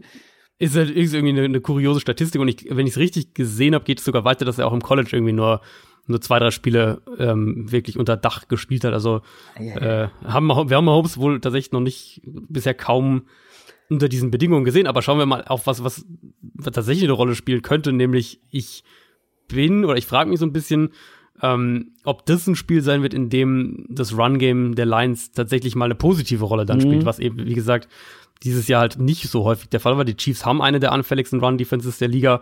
Das hat sich wirklich auch fortgesetzt. Da ist auch Frank Clark äh, bisher nicht die erhoffte Verstärkung. Die Linebacker, auch deren Stärke ja eigentlich vermeintlich gegen den Run liegt, sind auch da noch nicht so richtig ähm, in der Saison angekommen. Und dann so dieser, also dieser grundsätzliche Lions-Ansatz gewissermaßen könnte gegen die Chiefs sogar eine Zeit lang funktionieren. Zwei Probleme damit. Zum einen, Carrion Johnson läuft fast die Hälfte seiner Runs gegen eine 8-Man-Box. Das ist absolut absurd. Also von der, vom Vergleich her, Frank Gore bei den Bills hat eine noch höhere Quote, aber dann schon Platz drei. Mark Ingram steht bei 30 Prozent. Also Carrion Johnson nochmal fast 20 Prozent mehr seiner Runs gegen eine 8-Man-Box, was natürlich eben daran liegt, dass die Lions aus typischen Run-Formationen bei Early Down laufen und Defenses das dann dementsprechend auch verteidigen. Und dann der zweite Punkt, ich glaube halt, du gewinnst gegen die Chiefs nicht, indem du den Ball viel läufst. Also du gewinnst nicht, weil du den Ball viel läufst. Es geht gegen Kansas City nicht darum, möglichst viele Possessions zu haben oder den Ball möglichst lange zu haben, sondern es geht darum, aus deinen Possessions möglichst viel zu machen. Deswegen waren ja auch das ist ein Grund dafür, warum die Ravens so äh, so aggressiv waren mit ihren Fourth Down Entscheidungen, was letzte Woche, was was in meinen Augen auch genau der richtige Schritt war. Ähm, und deswegen sehe ich halt so ein bisschen die Gefahr, dass die, äh, Mhm. also aus Lions Sicht, dass die Lions am Ende den längeren Ballbesitz haben, aber die Chiefs halt zehn Punkte mehr. Nur zehn. Ich glaube, das wird nicht so deutlich tatsächlich. Ich glaube, dass die, dass die Lions Defense Kansas City schon hier und da Probleme bereiten kann. Ich ähm, denke, dass die, dass die Chiefs das schon gewinnen werden, aber ich habe vom Tipp her, ich glaube, ich habe sie mit sieben vorne getippt am Ende. Also ich glaube nicht, dass das so, ich glaube nicht, dass das so, ein, so, ein, so eine krass einseitige Partie wird. Kommen wir zu den Oakland Raiders und den Indianapolis Colts. Auch die spielen am frühen Sonntagabend. Ich habe einen sehr guten Witz parat. Oh je. Nein, ist kein Witz, aber ich find's witzig. Die Oakland Raiders sind. Zweiter in der AFC West Das ist tatsächlich erstaunlich, ja. mit 1 und 2. Ich glaube auch nicht, dass das länger noch so bleiben wird oder zumindest nicht lange. Ähm, und ein Grund, warum ich das glaube, ist, diese Oakland Defense ist wirklich nicht NFL-tauglich momentan. Also das finde ich so übel weitestgehend. Und für dieses Matchup ist es, glaube ich, das sind, glaube ich, mehrere Faktoren tödlich in dieser Defense. A, du hast keinen guten Pass Rush gegen eine gute Offensive Line, die vielleicht nicht so Mhm. überragend ist wie letztes Jahr noch, aber sie ist trotzdem noch gut. B, keine vernünftige Secondary, zumindest keine, die so lange covern kann, bis dein schlechter Pass Rush irgendwann mal Druck erzeugt. Und wenn du dann anfängst zu blitzen, wird dich ein Jacoby Brissett mit seinen schnellen Pässen, Ja. die ja wirklich auch konstant sind, wo er wirklich ähm, auch schnell Ja, einen guten ja. Read hat, da wird er dich mürbe und kaputt spielen. Und weil Brissett, der macht nichts Weltbewegendes da in dieser Offense. Aber das soll er auch gar nicht und das muss er scheinbar auch gar nicht. Er macht das, was von ihm verlangt wird und das macht er ordentlich. Das kann und sollte reichen gegen diese Defense der Raiders. Meine erst, eine oder eine meiner ersten Notizen bisher zur Colts Offense dieses Jahr ist nicht flashy. Also die Colts Ja, sind genau. keine flashy Offense irgendwie so, wenn wir es jetzt gerade mit, wir kommen jetzt gerade von den Chiefs, Ähm, aber ja. was sie eben haben, sind, sind, sind unheimlich gute Play-Designs, um Matchups und offene Receiver zu kreieren. Und sie machen einfach wenige Fehler. Und das ist für mich und wirklich einer der größten. gegen diese Defense. Ganz genau. Ja, und das ist generell gegen viele, für viele Teams wird das, ja, wird das noch ein Problem sein dieses Jahr. Und das ist für mich wirklich so der, fast der größte Takeaway für, zur Colts Offense nach den drei Spielen. Preset spielt, finde ich, sehr gut, nicht mehr, nicht weniger. Ähm, ist für mich die Definition von dem, was ich gern als, als Game Manager Plus bezeichne. Also Ach, die Geschichte. ein Quarterback, ja genau. Ähm, ja, ich finde, ich finde, da muss man schon so ein bisschen differenzieren und und Brissett ist für mich eben ein Quarterback, der einen Gameplan super umsetzt. Das haben wir jetzt bisher gesehen. Wenig bis gar keine wirklich gravierende Fehler macht und dann aber eben auch für ein, zwei wirklich individuelle Quarterback Big Plays pro Spiel gut ist und mhm. und wenn du dann diese Offensive Line hast, ähm, Frank Reich als Playcaller, einen klaren Nummer 1 Receiver in T.Y. Hilton, wobei der ja angeschlagen ist, wissen wir noch nicht, ob der spielt, dann kann sich das sehr, sehr weit bringen. Und konkret heißt es, dass bei den Colts, ähm, ja, ähnlich wie letztes Jahr, machen sie viel aus zwei und drei Tight Sets. Gerade auch mit den zwei Tight auf dem Feld sind sie äh, sehr, sehr aggressiv im Passspiel auch. Und dann eben, das ist auffällig, auch daraus wirklich sehr gerne ins Kurzpassspiel gehen. Und, und 12 mhm. Personnel, also zwei Titans, ist ja für viele Teams im Passspiel eher der Ansatz für vertikalere Konzepte. Colts sind auch da mehr eine Kurzpass-Offense. Und das passt auch so im Gesamtbild eben zu dem, was ich mit Preset meine und wie ich ihn auch einschätze. Ja, die Offense ist extrem aufs Kurzpassspiel ausgelegt, wirft den Ball ähm, im Schnitt nicht mal, oder ich glaube, knapp über fünfeinhalb Yards das Feld runter und außer Joe Flacco ist, ist kein Quarterback in der in der Nähe ähm, von Brissett da in der Richtung. Selbst ein Derek Carr, um jetzt den Raiders Quarterback mal zu nennen, hat, ist, ist bei 6,3 Yards, also nochmal über ein halbes Yard weiter. Ähm, ich glaube, ich hatte das letzte Woche schon mal gesagt, mich erinnert die Colts Offense so ein bisschen an die Version aus den ersten Spielen letztes mhm. Jahr, als Andrew Luck äh, langsam wieder rangeführt wurde. Irgendwann haben sie da dann die Offense geöffnet und wurden auch aggressiver. Ich frage mich noch ein bisschen, ob wir das bei den Colts dieses Jahr mit Brissett auch sehen. Das wäre dann gewissermaßen der nächste Schritt. Sagen wir es mal so, die Raiders wären eigentlich ein guter Gegner, um das, das mhm. mal anzugehen. Ja, ohne T.Y. Hilton ähm, ist es natürlich vielleicht noch mal ein bisschen andere Geschichte, aber da gibt's genug, mhm. die Bälle fangen können. Ähm, und ich glaube, das könnte auch mal wieder eins dieser Marlon Mack-Spiele werden. Der hat ja immer so ein paar Ausreißerspiele drin, wo irgendwie ja. die O-Line ihm so viel frei blockt, weil sie zu wenig Gegenwehr bekommt. Das könnte zu wenig Gegenwehr geben. Äh, so wie die Run-Defense-Aussage ja. gegen die Vikings, ja. Boah. Ähm, also das könnte ein Marlon Mack-Spiel werden, aber wo wir schon bei Running Back sind, gehen wir mal auf die andere Seite, weil da steht ein sehr talentierter in meinen Augen. Und da mhm. kann ich auch mal wieder meine alte Leier äh, runterrattern, dass Spieler so eingesetzt werden müssen, wie sie ihre beste Leistung bringen können, wo sie ihre Qualitäten haben, nach ihren Qualitäten einsetzen. Und Josh Jacobs mhm. hat nach drei Spielen drei Targets. Drei. Das ist also. Und das ja, von Derek Carr, wo ich ja vor der Saison immer gesagt, das ist einer, der viel auf die Running Backs wirft. Ich weiß nicht, woran es liegt. Ist kein Schimmer. Ähm, Gruden sagt auch, ja, das soll äh, mehr werden. Ähm, aber wie gesagt, das ist so ein Ding, Spieler nach ihren Stärken einsetzen. Und wenn wir generell mal die ganze Offense der Raiders angucken, gegen die Defense der Colts, das ist so ein bisschen leicht Unterschnitt gegen leicht Überdurchschnitt oder wie kann man das zusammenfassen?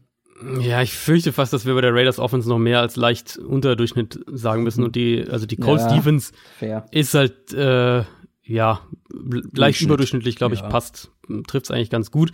Die Vielleicht eine Erklärung für diese, für diese Josh Jacobs äh, Geschichte könnte Darren Waller sein, ähm, der Thailand von den Raiders, der bisher jetzt nach drei Spielen, also nach dem, jetzt das, das uh, Thursday Night Game nicht eingerechnet, Aber die drittmeisten Receiving Yards aller Titans hat, die meisten Yards nach dem Catch aller Titans, zweitmeiste Targets aller Titans, da kommen wir wieder zu den, wie werden Spieler eingesetzt.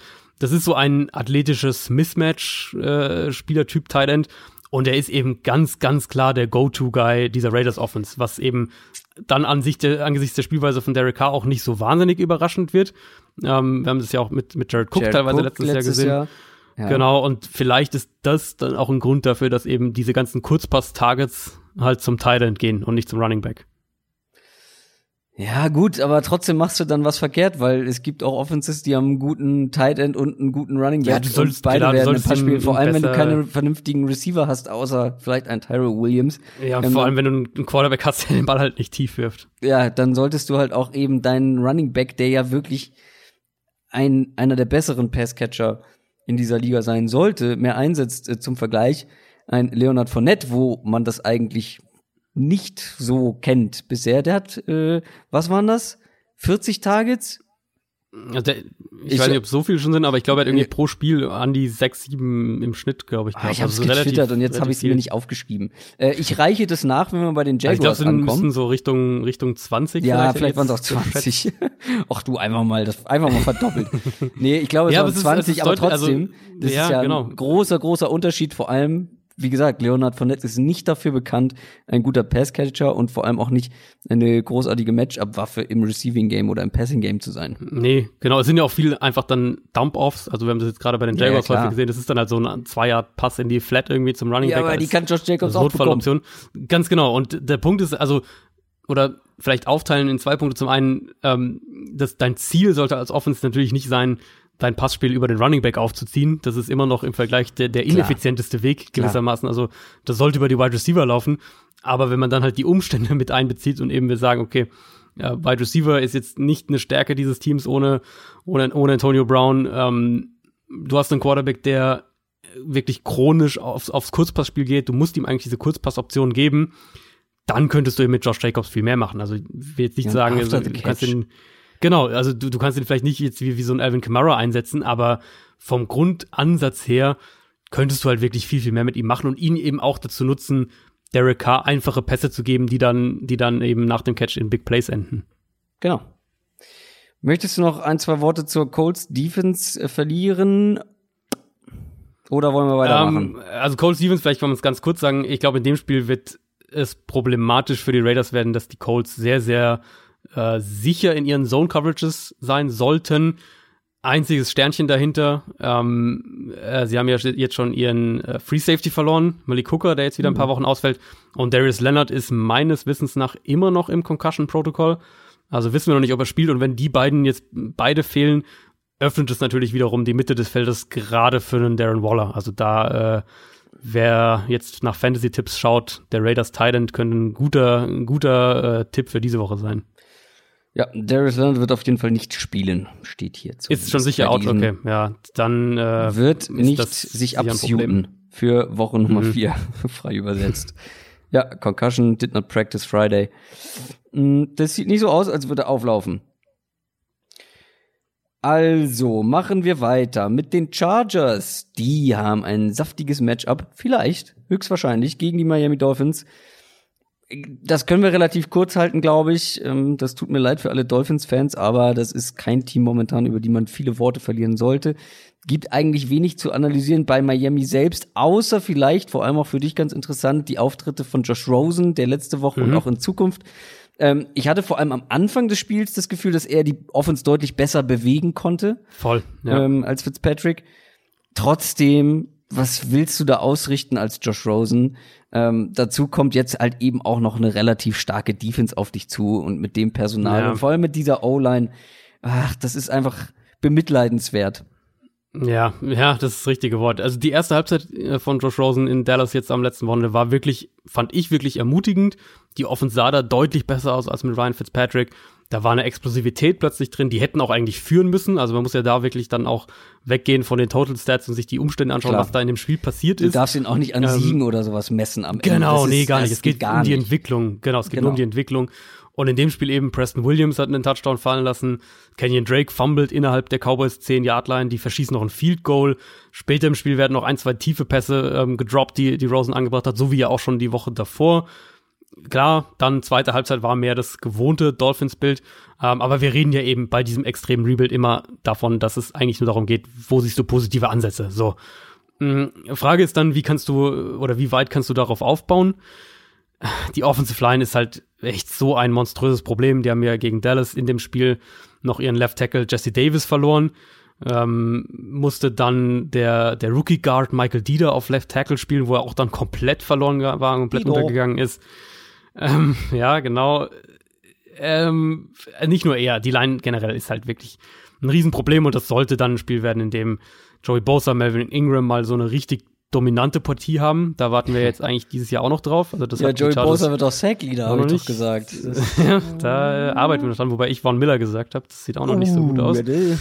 Ähm, mhm. Ja, und dann ist es aber schnell wieder diese, diese Dolphins-Problematik, dass du halt keine konstante Offense aufziehen kann, kannst, wenn deine Line gefühlt jeden Snap verliert, zumal Miami, und das ist ja eigentlich auch wirklich überraschend, bisher im Passspiel echt relativ vertikal attackiert. Also sowohl bei Ryan Fitzpatrick war das so, als auch jetzt bei Josh Rosen werfen, haben beide sehr, sehr viel äh, Downfield geworfen.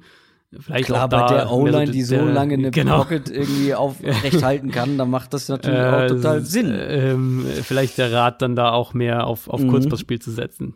Ja, das wäre Aber ich meine, also wenn wir, wenn wir auf das Spiel schauen, O-Line der Chargers ist, ist auch echt ein Problem. Also da ähm, es hat sich ja genau das, was wir befürchtet haben, wirklich herausgestellt und, und finde es fast noch krasser, als ich es befürchtet hatte.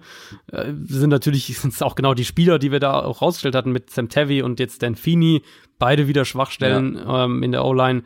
Dass dann eben Trent Scott auf Left Tackle auch noch äh, spielen muss als Backup, solange eben Russell Okung fehlt hilft dann wenig. Ähm, Rivers steht viel zu viel unter Druck und Teams kommen immer wieder auch ohne Blitzing zu ihm durch und das äh, ja. ist jetzt dieses Jahr auch ein Problem bei den Chargers. Zumal das ja auch eben ähnlich wie die Dolphins auf andere Art, aber ähm, vom, vom Grundprinzip her keine Kurzpass-Offense ist.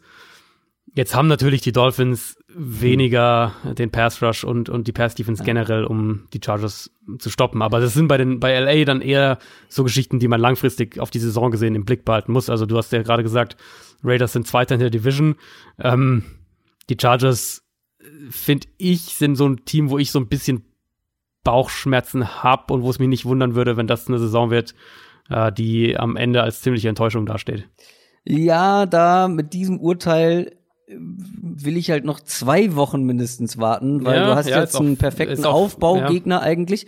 Und ich habe auch wieder das Gefühl bei den Chargers, sie verlieren Spiele, die sie nicht verlieren sollten, also, wenn man das gesagt, Spiel das Lions-Spiel äh, hätten sie niemals verlieren dürfen eigentlich. Und, und ich glaube, finde auch, sie spielen deutlich besser, als das Ergebnis am Ende aussieht. Und deswegen würde ich mich halt noch, bin ich noch so ein bisschen mit angezogener Handbremse unterwegs, was irgendwie die Charges angeht. Wie gesagt, jetzt das Miami-Spiel kann man wahrscheinlich nicht voll beurteilen oder damit einbeziehen, außer sie verlieren es. Außer sie verlieren es, genau, ja. Würde ich schon vielleicht noch mal äh, darüber sprechen wollen, aber ja. ich weiß jetzt nicht aus dem Kopf, wie, gegen wen sie dann nachspielen, kann ich dir aber in ein paar Sekunden sagen. Ähm, da würde ich das Spiel auf jeden Fall noch abwarten. Broncos, ja gut, okay, aber dann Steelers und da sollte dann letztendlich irgendwann schon so ein Trend erkennbar sein. Ähm, Eigentlich schon. Eigentlich sollten sie die, die drei alle gewinnen. Es ist jetzt auch gar nicht, dass ich jetzt glaube, die Chargers verpassen irgendwie die Playoffs, aber für mich ist das Team, wie ich es jetzt bisher gesehen habe, gehört halt nicht also zu diesem, zu diesem, also gerade wenn du siehst, dass du halt in der AFC die Chiefs und die Patriots hast. Ja, ähm, du darfst halt in der AFC jetzt auch nicht mehr sicher davon ausgehen, dass in dieser Division die Wildcard vergeben wird. Äh, ich finde, da gibt's aktuell noch ein, zwei ja, andere Teams, voll, ja. die sich da irgendwie in Stellung bringen für eine Wildcard. Also du ähm, musst die South eigentlich auf dem Zettel haben, dass eine dahin geht in der AFC, also ob das jetzt Colts, Texans sind oder ja. ob die Jaguars uns irgendwie alle überraschen oder die Titans und so wie halt die AFC East, wie die Bills gestartet sind, werden ja, die zumindest lange im Playoff-Rennen dabei sein. Und die Browns, sag, also da kommen wir ja noch zu, aber die will genau, ich jetzt auch noch ja. nicht abschreiben. Die Ravens natürlich da schon gar nicht, die aktuell auf eins sind. Ja, da kann sich noch viel entwickeln. Wir sind erst vor Woche 4 und da spielen die Washington Redskins gegen die New York Giants. Und es könnte sein, dass wir hier das Duell sehen, beziehungsweise nee, glaube ich nicht, aber es wäre schön gewesen, wenn wir das Duell Es könnte passieren, es könnte noch passieren. Hat er sich weil, doch noch geäußert? Äh, also Case Keenum ist immer noch, hat immer noch nicht trainiert, soweit ich weiß. Das ah, heißt, guck mal, nämlich ich habe die, ich habe die Notizen ja sein. gemacht, bevor wir eigentlich die Folge aufnehmen wollten, als ich krank war. Das ist jetzt schon ein paar mhm. Tage her. Äh, Ah, nee, expected to start. Hm. Okay, dann, dann ja, ist gut. Halt wieder. Also, Hier habe ich es halt noch so offen gelassen. Morgen, genau, morgen war es noch, äh, lag es noch mehr so nach Richtung 50-50. Ähm, ja, ich hätte natürlich gerne dieses Duell gesehen, was ich vor der Saison so ein bisschen herbeigeschworen habe. Daniel Jones mhm, gegen ja, Ryan Haskins, ja. die beiden Rookie-Quarterbacks gegeneinander. Ähm, Grund genug gäbe es auch ohne Verletzung in meinen Augen für die Redskins auf Dwayne Haskins zu setzen, um den reinzubringen. Case Keenum hatte ein furchtbares Spiel. Ja. Ähm, ja, gut, vielleicht am Ende, wenn man sich die Stats anguckt, äh, sah es vielleicht nicht so schlimm aus, aber wer das Spiel gesehen hat, das waren am Ende Yards, wo es um nichts mehr ging. Ähm, und das war wirklich, das ist einfach echt nicht gut. Ähm, und jetzt steht man 0 und 3. Mit Case Keenum wird man es nicht in die Playoffs schaffen, mit Dwayne Haskins vielleicht nee. auch nicht, aber das ist egal. Wenn du jetzt Dwayne Haskins reinbringst, hast du eigentlich kaum was zu verlieren. Ich kann mir nicht vorstellen, dass äh, irgendjemand bei den Redskins hofft, ähm, noch in die Playoffs zu kommen. Dafür sind einfach zwei Teams in der eigenen Division ja schon fast zu stark, beziehungsweise in der ganzen NFC. Ähm, aber dann siehst du wenigstens, was dein Rookie drauf hat, was er kann. Und ähm, wie gesagt, weniger als verlieren kann Dwayne Haskins auch nicht. Und dann ist es ein Matchup, wo du zumindest auf eine schlagbare Defense triffst. Ähm, ja, ja. Klar. Also sagt uns eigentlich viel, wenn sie ihn, also wenn sie ihn, so wie sie ihn jetzt raushalten, gerade in dem Spiel bei Chicago kann man jetzt natürlich noch sagen, wollten ihn vielleicht da nicht den, ja. den Löwen zum Verraß vorwerfen. Aber jetzt in so einem Spiel sagt es uns dann natürlich einiges darüber aus, wie ähm, sie ihn auch intern sehen. Da gab es ja schon immer Tendenzen und genau, äh, hat man viel gehört darüber. Genau, dass er mit dem Playbook noch nicht mit mhm. den Playcalls, all diese Geschichten, dass das noch problematisch für ihn ist. Ähm, hatten wir damals ja auch mal ein bisschen besprochen, ist auch wirklich komplex in dieser Offense, also wahrscheinlich eine riesige Steigerung zu dem, was, was Dwayne Haskins im College hatte. Wenn Haskins ansatzweise in dem Bereich wenn sie sagen würden, da ist er, da ist er bereit, da können, aus der Hinsicht können wir ihn spielen lassen, dann würde er, glaube ich, auch spielen. Dann würde er diese Woche spielen, weil dann wäre das ja jetzt wirklich ja, die ideale Gelegenheit. Moment, Keenum ja. hatte ein furchtbares Spiel, du triffst auf eine schlechte Defense. Das wäre dann ja eigentlich die Gelegenheit, und dass, dass sie das nicht machen wollen und, und äh, Gruden ja auch so gesagt hat, von wegen, ja, ähm, bringt uns ja jetzt nichts, irgendwie hier dauernd Personal durchzuwechseln oder irgendwas. Also jetzt auch nicht kein klares Statement von wegen, nein, Case Keenum ist mein Guy oder irgendwas, sondern da auch so ein bisschen drum rumgeredet hat. Das wirkt für mich schon alles so nach der in die Richtung, Dwayne Haskins ist halt noch nicht so weit. Dann gucken wir aber mal auf die andere Seite. Da ist jemand schon ins kalte Wasser geworfen worden. Und zwar Daniel Jones bei den Giants hat ein ordentliches Debüt. Mhm. Ähm, muss man wirklich sagen, das war über weite Strecken echt sehr gut, was er gespielt hat. Auch wieder hier ja. das, ja. was wir beide von ihm erwartet haben, nach dem, was man im College gesehen hat. Natürlich die erfolgreiche Seite davon, die effiziente Seite davon. Auf der anderen Seite muss man aber auch weiterhin sagen, Ball Security ist bei Daniel Jones ein großes Thema. Äh, das Verhalten gegen Druck ist nach wie vor ein Problem. Aber ja, das war, das war gut und es war auch nur ein Spiel bisher. Da würde ich erstmal abwarten, bevor man da äh, zu euphorisch wird. Vielleicht, äh, mal schauen. Ähm, aber eins ist natürlich klar, ein Daniel Jones gibt dir viel mehr als ein Eli Manning jetzt in seiner ja. aktuellen Verfassung. Und sei es nur die Athletik, äh, um dann mal für einen für First Down zu scramblen. Ähm, trotzdem, wie siehst du das jetzt auf das Matchup bezogen? Glaubst du, wir sehen wieder einen guten Auftritt oder kann das Probleme geben? Ich erwarte eigentlich, dass dass dieser, dieser Hype-Train, der jetzt natürlich so, so ein bisschen losgegangen ist, dass der sich jetzt eher fortsetzen wird. Ähm, so ein paar Punkte, die ich mir wirklich aufgeschrieben hatte zu seinem Debüt, ich hätte mir das auch nochmal ganz genau angeschaut. Zum einen eben, du hast es eben, du hast es kurz gesagt, die Giants hatten wirklich auch einen klaren Plan für ihn. Also mit diesen Zone Reads, mit Run Pass Options, mit, mit Play Action Rollouts haben sie seine Athletik auch gut eingesetzt und ihm aber auch klare Reads im Passspiel gegeben. Beste Eigenschaft für mich als Passer bei ihm, und das hatten wir ja auch beim, im College bei ihm gesagt, ähm, ist, dass er erstmal eben gegen Pressure in der Pocket steht. Und so kamen auch mehrere Big Plays zustande. Der behält da wirklich die Augen ähm, downfield, behält die Augen auf den Receivern, lässt sich nicht aus der Ruhe bringen. Aber das geht eben Hand in Hand mit dem Kritikpunkt, den du ja auch gerade angesprochen hast. Diese Pocket Awareness, das Gefühl für die Pocket, für den Pass Rush, das ist bei ihm einfach ein Problem. Das führt eben zu diesen permanenten Fumbles. Da geht er dann auch zu sorglos mit dem Ball um. Das haben wir jetzt im College mhm. gesehen, in der Preseason, auch im ersten Regular Season Spiel.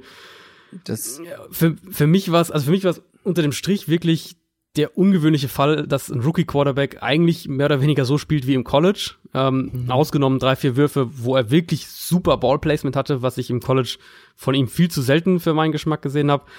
aber der Quarterback damit eben in der NFL effizienter ist als im College. Also das ähm, ist ungewöhnlich, äh, mag zum Teil auch wirklich an den schlechten Waffen im College ja, gelegen wollte ich haben. gerade sagen, die solche Receiver Geschichten. gedroppt ohne Ende. Genau, genau. In dem Fall fand ich's auch ein bisschen enttäuschend, was die Buccaneers Defense uns gezeigt hat, weil ich eigentlich davon ausgegangen bin, dass ähm, dass Tampa gegen diese Wide Receiver da in, in 1 gegen 1 Coverage geht und ihn mit allen möglichen Blitzes dann ähm, aus dem Spiel bringt oder Ja, aus dem aber die Rhythmus O-Line bringt. hat halt auch gut funktioniert von den Giants. Genau, Ne? ja, O-Line hat gut funktioniert und deswegen glaube ich doch, dass der, dass dieser Daniel Jones Hype in dem Spiel nochmal zunimmt, einfach weil Washington defensiv nicht gut ist. Ähm, Secondary Coverage sind extrem wackelig. Da gibt's auch individuelle Probleme, äh, aber eben auch genauso hat man den Eindruck oder habe ich den Eindruck, dass die regelmäßig outcoached werden. Matchup-Probleme, vor allem mit Evan Ingram, werden in dem Spiel auf jeden Fall ein Thema sein für Washington. Dann aber eben auch Jones als Runner, glaube ich, kann eine gute Rolle in dem Spiel haben. Ähm, und dann dazu kommt natürlich, bei Washington werden ja eigentlich gesagt, hier die, die, die Run, die Front, so das ist, das ist die, die Identität dieses Teams eigentlich schon fast auf jeden Fall der Defense. Funktioniert bisher auch nicht so, wie man das gedacht hatte. Und äh, die Giants haben eine gute Offensive Line. Ich glaube oder ich, ich vermute, dass Washington offensiv schon auch mehr Big Plays und, und mehr Rhythmus haben wird, als es jetzt gegen die Bears der Fall war. Klar, äh, werden sicher auch ein paar Big Plays haben. Terry McLaurin ähm, spielt ja weiterhin wirklich eine sehr, sehr gute Rookie-Saison. Tatsächlich. Hm. Aber im Endeffekt sehe ich die Giants hier doch als, als äh, leichten Favoriten. Hey. Ja. Ja. pff. Ich bin mir unsicher bei dem Duell, aber Es ist, es ist auf jeden Fall eng und ich, ich bin dann auch gespannt, Daniel Jones im zweiten Spiel zu sehen. Aber du hast den, den entscheidenden Satz halt eigentlich schon gesagt. Daniel Jones gibt dir so viel mehr Möglichkeiten als Eli Ja, Manning. Und das das, ist ist, ja wirklich, deswegen ist es ja so völlig absurd, dass die nicht direkt mit Daniel Jones in die Saison gegangen sind, weil überraschen dürfte das eigentlich niemanden. Cleveland Browns gegen Baltimore Ravens. Das ist ein Spiel, auf das ich mich deutlich mehr freue. Ähm, aus, mehrerer, aus mehreren Aspekten. Ähm, die Frage, die ich an dich vor allem zuerst mal stellen muss, weil ähm, vielleicht bin ich da ein bisschen voreingenommen. Was ist in Cleveland los? Also die mühen sich wirklich sehr. Baker Mhm. Mayfield nicht souverän, ähm, trifft nicht die Ja. richtigen Entscheidungen, hält den Ball zu lange fest, ähm, will Plays auch nach wie vor erzwingen, das was ich jetzt schon mehrfach angedeutet habe oder äh, angemahnt habe vielmehr. Also Sachen, alles Sachen, die man letztes Jahr eigentlich so nicht von ihm gesehen hat. Das Play-Calling ist auch nicht das, wie es am Ende der letzten Saison war.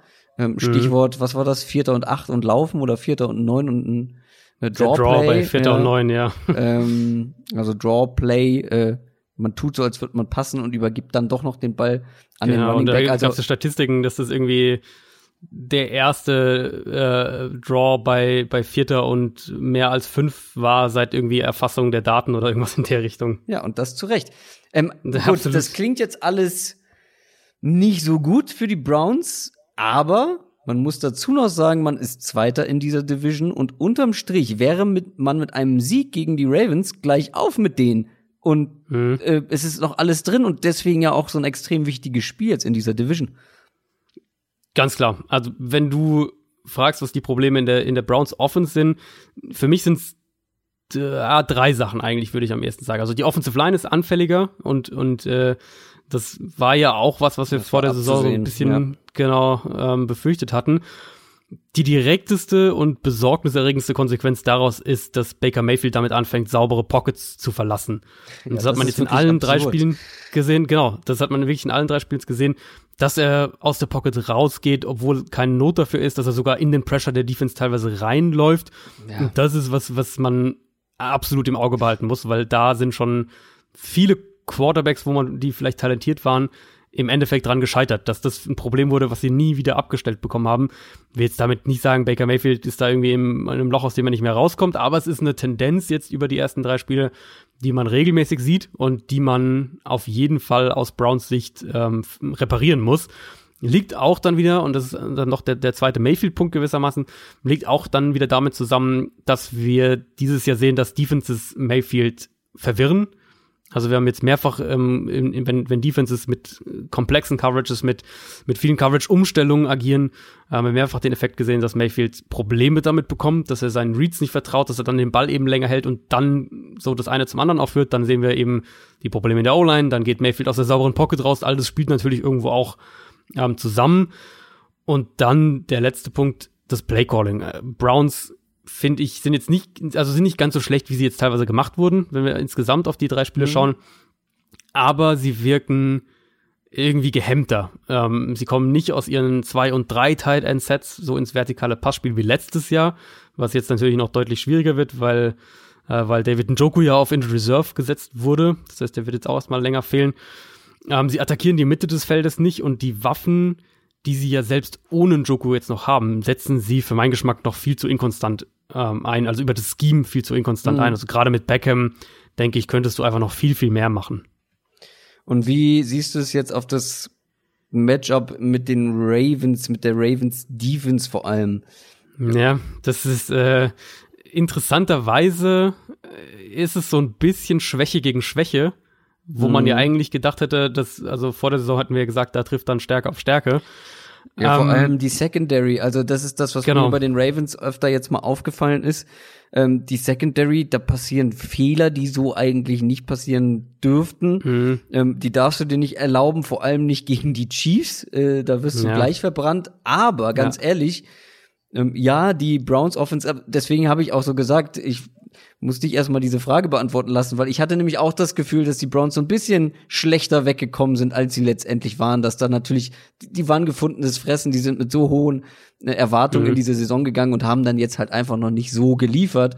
Aber ich fand es jetzt auch nicht katastrophal. Und deswegen, wenn in dieser Secondary auch nur ansatzweise irgendwelche Fehler passieren, hast du trotzdem ja noch vor allem das Waffenarsenal, äh, um genau. das ausnutzen zu können. Und Baker Mayfield kann dann solche Breakdowns oder wie sie genannt werden in der Defense dann auch gnadenlos ausnutzen und wie gesagt, also mit Receivern wie, wie Beckham und Landry darfst du dir halt auch keine Fehler in keinster Weise erlauben. Die Ravens waren letztes Jahr die beste Defense, was das Verhindern von Big Plays im Passspiel angeht. Ähm, sie haben 44 Passing Plays über 20 Yards, 7 über 40 Yards zugelassen in der Saison. Wenn sie ihren aktuellen Pace beibehalten würden, dann wären sie auf Kurs für fast doppelt so viele Big Play, also Play, äh, Passing Plays über 20 Yards und dreimal so viele Passing Plays über 40 Yards, mhm. was dann jeweils die Höchstwerte letztes Jahr gewesen wären. Natürlich, klar, drei Spiele, kleine Sample Size und so weiter. Aber du siehst eben auch auf Tape. Ich habe jetzt schon ähm, ein paar Ausschnitte aus dem Chiefs-Spiel, hatte ich auf Twitter auch gepostet. Wir haben ja auch letzte Woche schon drüber gesprochen, dass diese, diese Kommunikationsfehler mhm. eben in Coverage gegen Arizona zu sehen waren.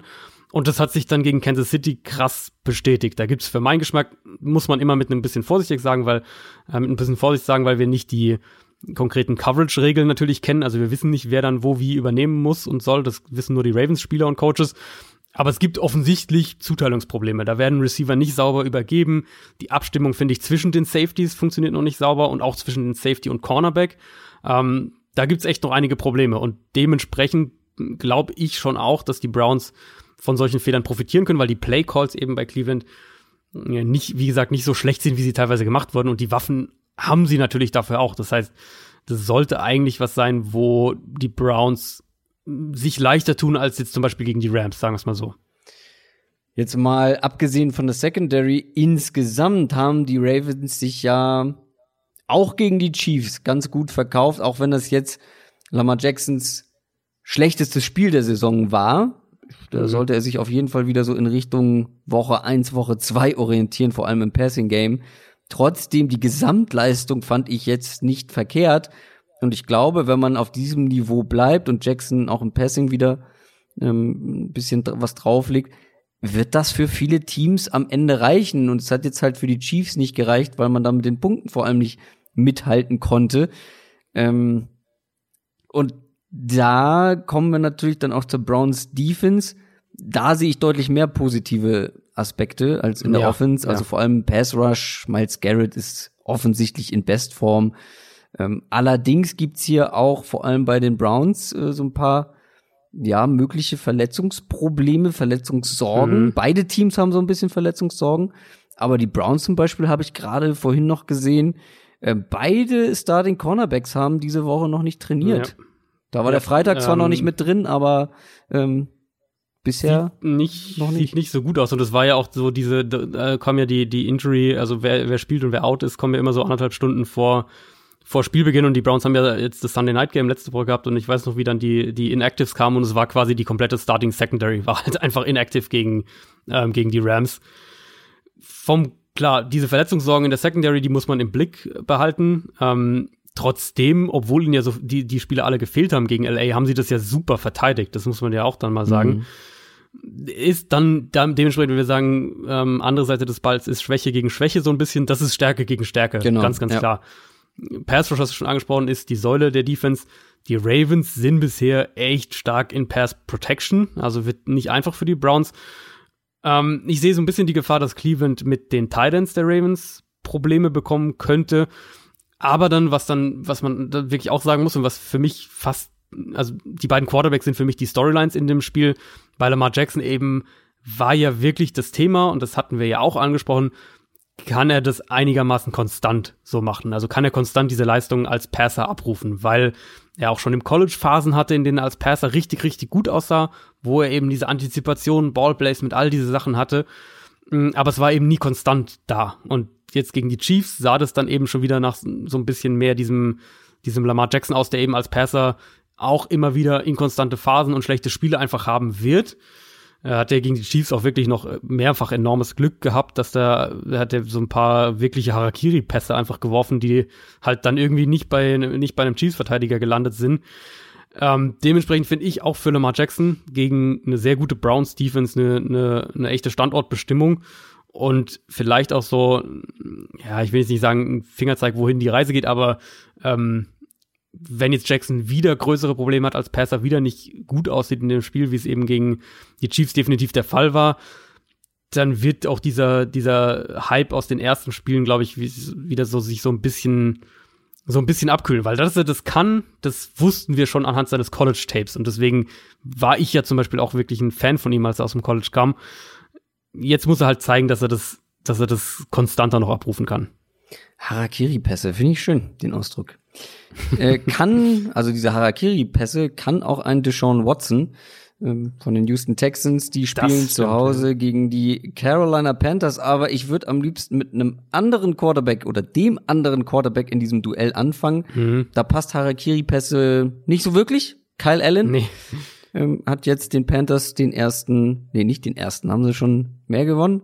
Äh, lass mich. Nee, doch, es war, der, Ja, war, der erste Sieg, doch, ja, tatsächlich. Ich irre mich nicht. Er hat ihn den ersten Sieg gebracht.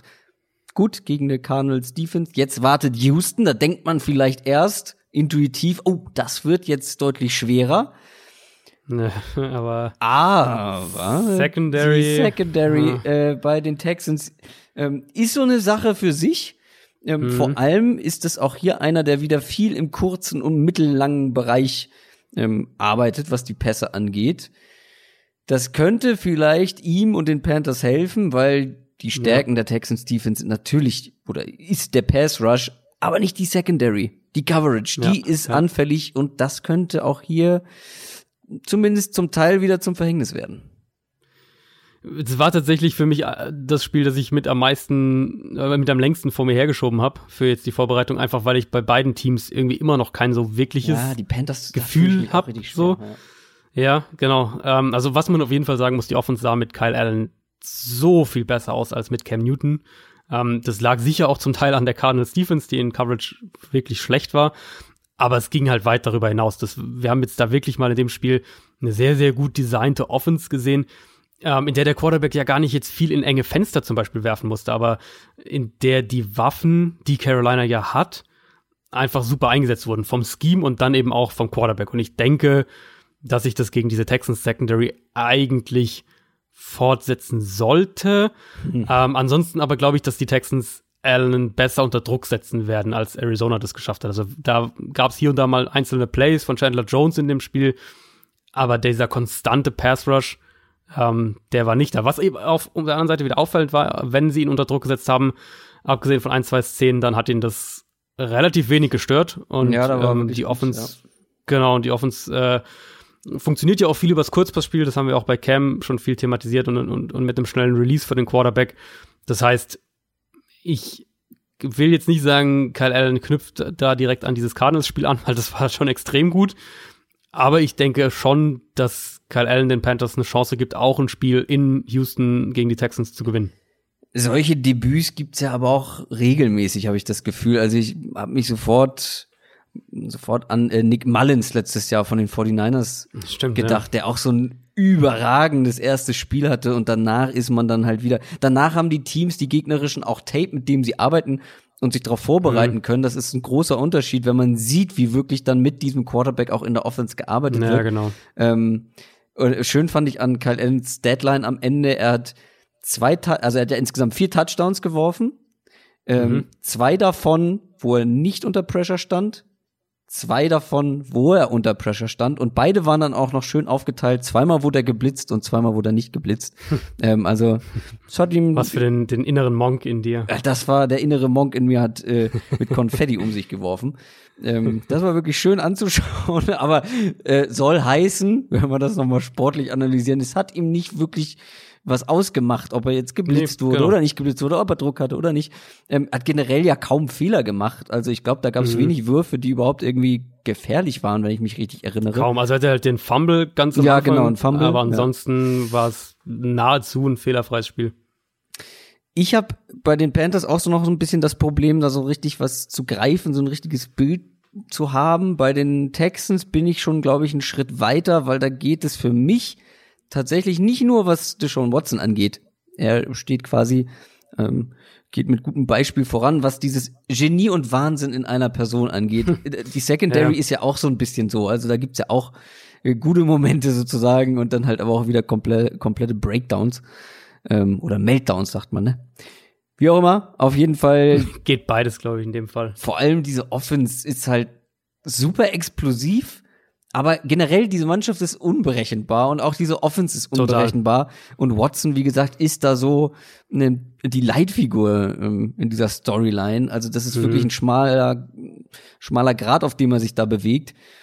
Ähm, die, genau, die Defense der Panthers konnte ich jetzt noch nicht so richtig greifen. Er hatte ein paar Big Plays. Brian Burns, der Rookie, Edge Rusher, fällt teilweise positiv auf. Mhm.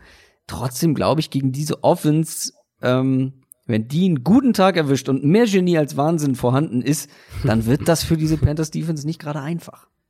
Es ist witzig, weil du jetzt tatsächlich das fast genauso aufgedröselt hast, wie ich es mir dann aufgeschrieben hatte. Ja, ich habe mir nämlich, ja also ich habe mir wirklich aufgeschrieben, ich will bei, ja, ja, ich habe mir aufgeschrieben, ich will bei der Texans Offense eben gar nicht mehr so viel versuchen aufzudröseln in dem Sinne, weil ich halt einfach glaube, dass das, die wir jetzt, diese Offense, die wir jetzt über drei Wochen gesehen haben, ist einfach, was diese Offense ist nämlich eine Offense, die unheimlich spektakulär und, und explosiv sein kann, ähm, die sich aber eben auch permanent auf der anderen Seite eben auf diesem schmalen Grad, den du angesprochen hast, zwischen explosiven Big Plays und äh, Three and Outs oder Sacks auf der anderen Seite bewegt.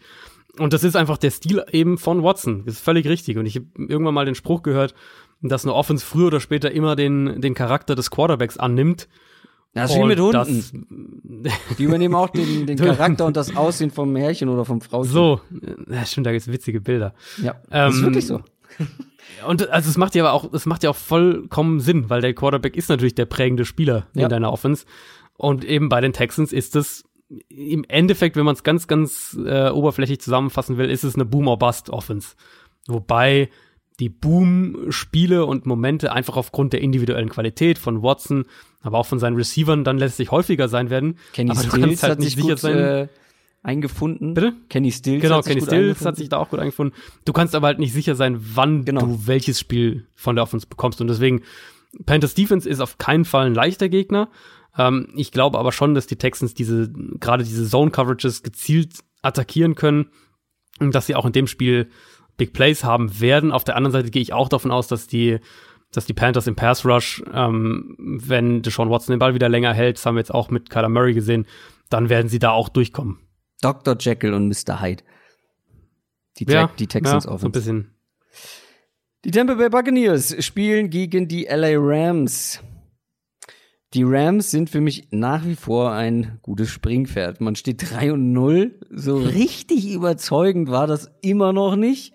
Raum für Verbesserungen sind da.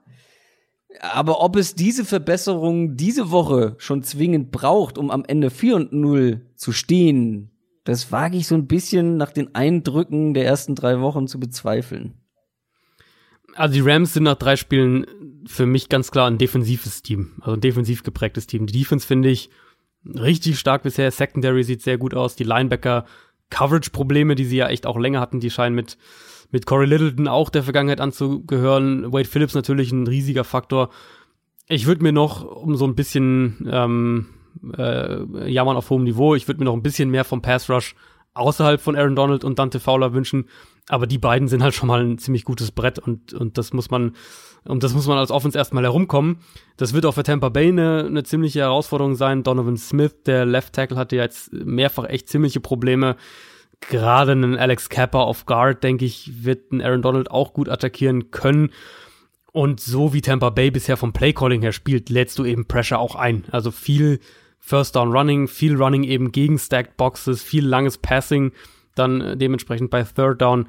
Und das darfst du dir gegen die Rams eigentlich nicht erlauben. Die haben das Spiel, äh, die Bucks haben das Spiel gegen die Giants im Endeffekt weggeworfen, weil sie ultra konservativ im Playcalling und in den Ingame Decisions waren, also wie mhm. sie mit Fourth Down aus, auf, umgehen und so weiter. Als Underdog auswärts darfst du so halt erst recht nicht spielen. Und bisher gibt's für mich aber wenige Anzeichen dafür, dass sich die Bucks da äh, umstellen wollen. Naja, und vor allem hast du das eine Mismatch ähm, angesprochen. Auf der anderen Seite, du hast es ja schon nicht geschafft, eine dezimierte Giants Offense zurückzuhalten mit einem mhm. Rookie Quarterback, der ja, wie gesagt, gut gespielt hat, aber jetzt spielt man gegen eine bessere Offense und gegen eine bessere Defense. Also sag mir irgendein Argument, was für die Buccaneers aktuell spricht. Vielleicht, ja gut, nee, der Pass Rush gegen die etwas schwächer gewordene Rams O-Line, das reicht dann glaube ich nicht, oder? Ja, schauen wir mal. Shaq Barrett ist ja, ähm, ja ist gut drauf. Ist jetzt ziemlich gut in die Saison reingekommen. Einer meiner meiner Free Agency, äh, die ich in der Free Agency so so ein bisschen versucht habe zu hypen. Irgendwie wollte ihn dann kein Team haben, aber die die Buccaneers, glaube ich, sind bisher ganz froh. Ähm, positives für auf der Seite des Balls, wenn wir was sagen würden, dann ist es, glaube ich, eher was Negatives über den Gegner, nämlich dass die Rams Offense für mich echt immer noch nicht so richtig in der Saison angekommen ist und es mhm. betrifft vor allem Jared Goff. Also das Passspiel sieht einfach nicht nicht rund aus, obwohl sie offensiv auch wirklich verschiedene Sachen ausprobieren, neue Konzepte eingebaut haben und und äh, was Personnel Packages angeht, vielseitiger geworden sind im Vergleich zu letztem Jahr. Aber gerade die Explosivität im Passspiel, die geht den Rams bisher wirklich weitestgehend ab. Das verteidigen Teams auch besser. Ähm, krasse Statistik dazu finde ich ist, dass Goff jetzt schon mehr Interceptions bei Play-Action-Pässen geworfen hat als in der ganzen letzten Saison. Und da setzt sich ein Muster eben aus der letzten Saison fort. Teams setzen gegen die Rams ähm, ein bisschen in diesen tieferen Zones, äh, vor allem eben aus Cover 4 heraus, also mit vier tiefen Zone-Verteidigern agieren dann oft mit späten Umstellungen noch und attackieren dann die Routes, wenn sie sich eben vor ihnen entwickeln. Goff ist da jetzt schon mehrfach dieses Jahr in so eine Falle reingetappt, dadurch kommen dann diese Interceptions zum Teil auch zustande. Da bin ich sehr auf den Ansatz der Bucks gespannt, weil wenn die ihre Man-Coverage spielen wollen und Goff irgendwie unter Druck setzen wollen, so, dann ähm, kann das ein Mittel sein, aber das ist ein extremer Ritt auf der Rasierklinge, weil du kannst so Erfolg haben gegen Goff, wenn du ihn so unter Druck setzt, wenn du die Probleme in der O-Line bei den Rams, die auf jeden Fall auch da sind, wenn du die ausnutzen kannst. Aber die Bucks haben halt äh, für mich nicht ansatzweise die Coverage Power, um die drei Rams Receiver in Man Coverage stecken ja. zu können. Dementsprechend ähm, müsstest du dich aus Buccaneers Sicht defensiv schon dann ein gutes Stück umstellen zu dem, was du normalerweise machst. Bisher aber haben das Defenses regelmäßig jetzt gegen die Rams gemacht, also haben sich an diesen an diesen dieses Grund defensive Grundgerüst sozusagen ähm, auch dahingehend umgestellt und haben dann eben die Rams gesagt, jetzt zeigt uns mal, ob ihr irgendwie eine, eine Alternative habt und die Rams zumindest bisher und auch Goff bisher haben damit noch Probleme. Nächstes Spiel. Die Atlanta Falcons spielen gegen die Titans.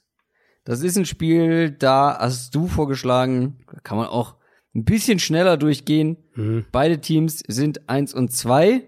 Beide sind so ein bisschen holprig in die Saison gestarten, gestartet. Ja, und ja. apropos holprig, das, was man von den Titans zuletzt gesehen hat, das kann man auch so beschreiben. Und dann wäre es auch noch positiv irgendwie. Ja, ich, also ich fand das extrem entmutigend, das Spiel von den Titans in, Ja. in Jacksonville am Donnerstag, muss ich echt sagen. Das Playcalling war echt Total. eine Katastrophe. Permanent. Mariota. Ja, genau. Also permanent Derrick Henry erstmal in eine vollgepackte Box zu jagen und dann im Passspiel wirklich auch komische Route-Kombinationen, die ich, wo ich mich gefragt habe, wie, also wie soll das denn funktionieren? So ein bisschen. Ähm, Mariota klar, dann erstmal in dauernd in langen Second und Third Downs, aber selbst natürlich auch kein gutes Spiel gehabt. Die Offensive Line war ein riesiges Problem. Das war in der Summe eigentlich, war mehr oder weniger offensiv so ziemlich alles schlecht.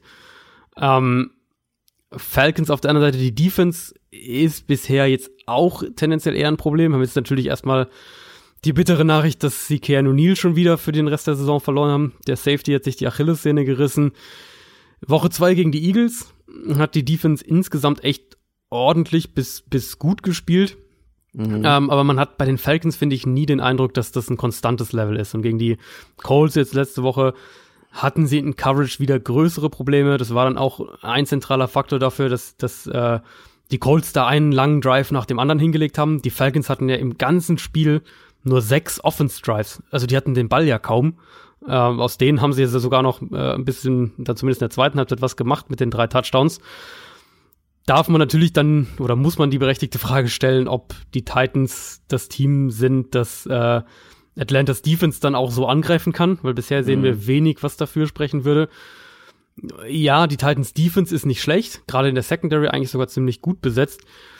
Aber selbst jetzt in dem Spiel ähm, gegen, ja, also gegen die Falcons Defense jetzt, wenn wir nochmal auf die Titans Offense kurz schauen, die du ja eigentlich knacken kannst, sehe ich nicht so richtig wie Tennessee, abgesehen von Ja. ein paar Play-Action-Shots, vielleicht einem Screen irgendwie, wie sie da zu Big Plays kommen sollen. Und die Falcons auf der anderen Seite waren jetzt, wie gesagt, vor allem in der zweiten Halbzeit gegen die Colts wieder richtig stark, hatten gegen die Eagles sehr, sehr gute Phasen.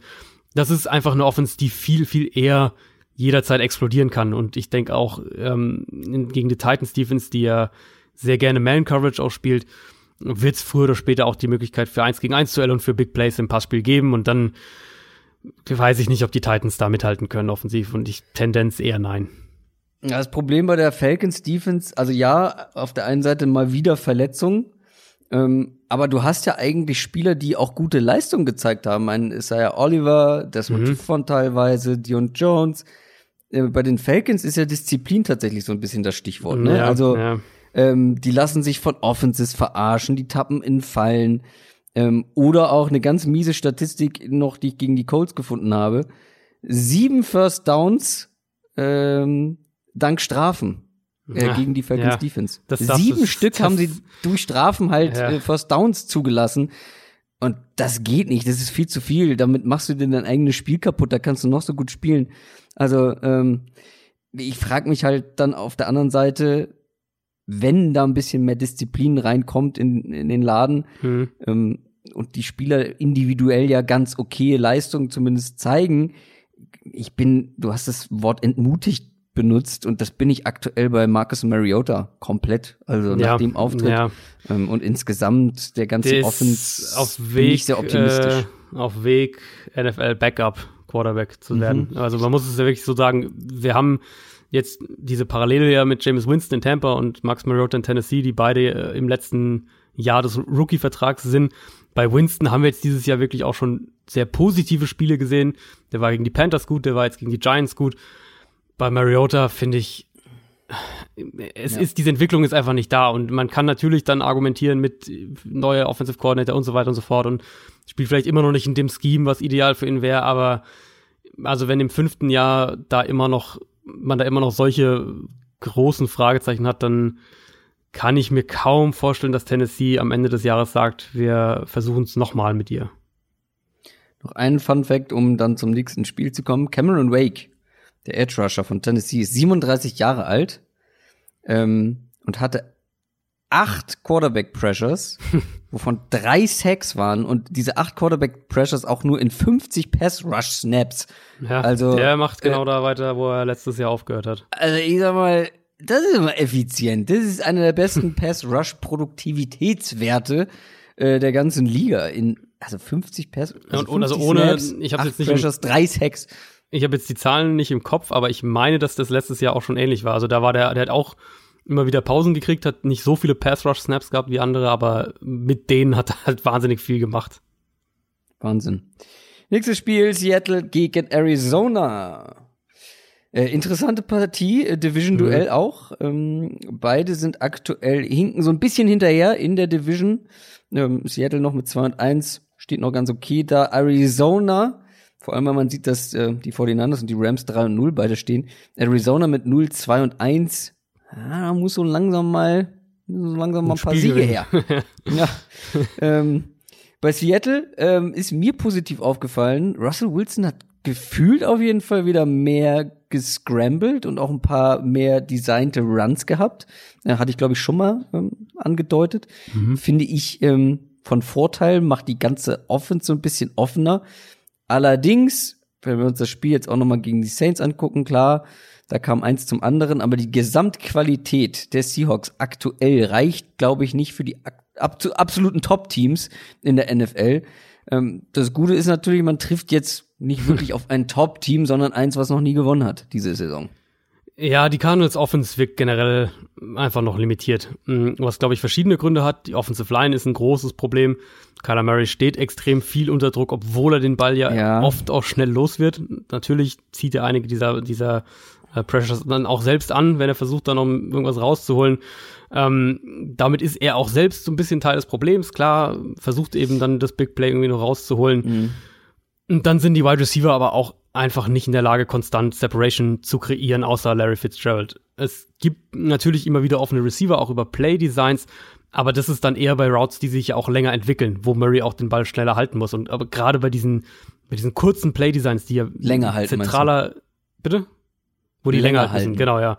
ja. Ähm, aber gerade bei diesen kurzen Play-Designs eben, die ja eigentlich ein ganz zentraler Part sind in dieser Offense, da kommt es dann auch drauf an, wie schnell sich ein Receiver auch mal vom Release weg oder auf den ersten zwei, drei, vier, fünf Schritten in seiner Route absetzen kann.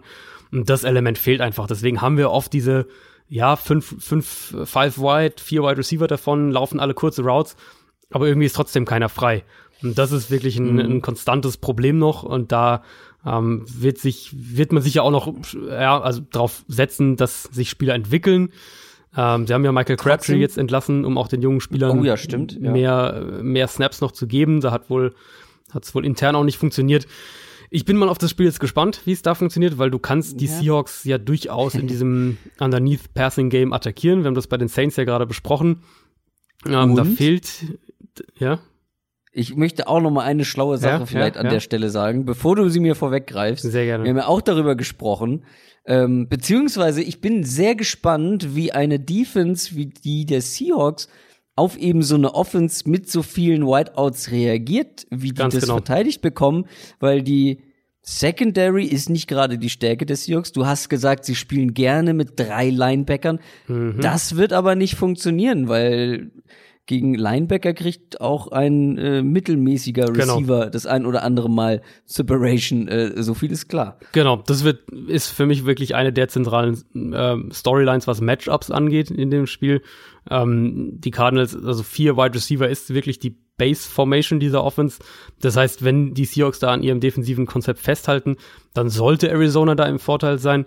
Ähm, Seattle hat eben auch nicht mehr die diese Cornerback-Qualität, gerade Justin Coleman fehlt ihnen da sehr, sehr im Slot. Mm, der wird helfen. In dem der würde da sehr helfen. Ähm, umgekehrt muss man aber natürlich auch sagen, Seattle's Defensive Line sollte die Line of Scrimmage da wieder kontrollieren können und ja. ähm, Arizona wird wieder, wie so oft, eben um dieses O-Line-Defizit herum schemen ja. müssen und das, äh, das wird sich auch den Rest der Saison nicht ändern, leider.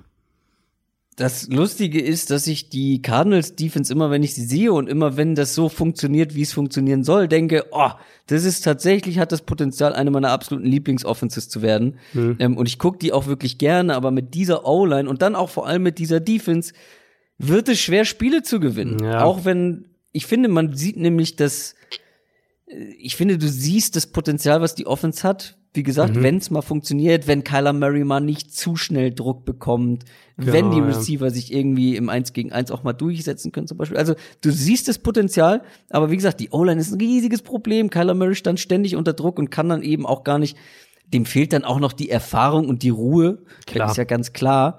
Ähm, aber dazu kommt eben dann auch noch die Defense. Du kannst dann in der Offense vielleicht noch so gut spielen, äh, wenn die Defense dann einen Strich durch die Rechnung macht.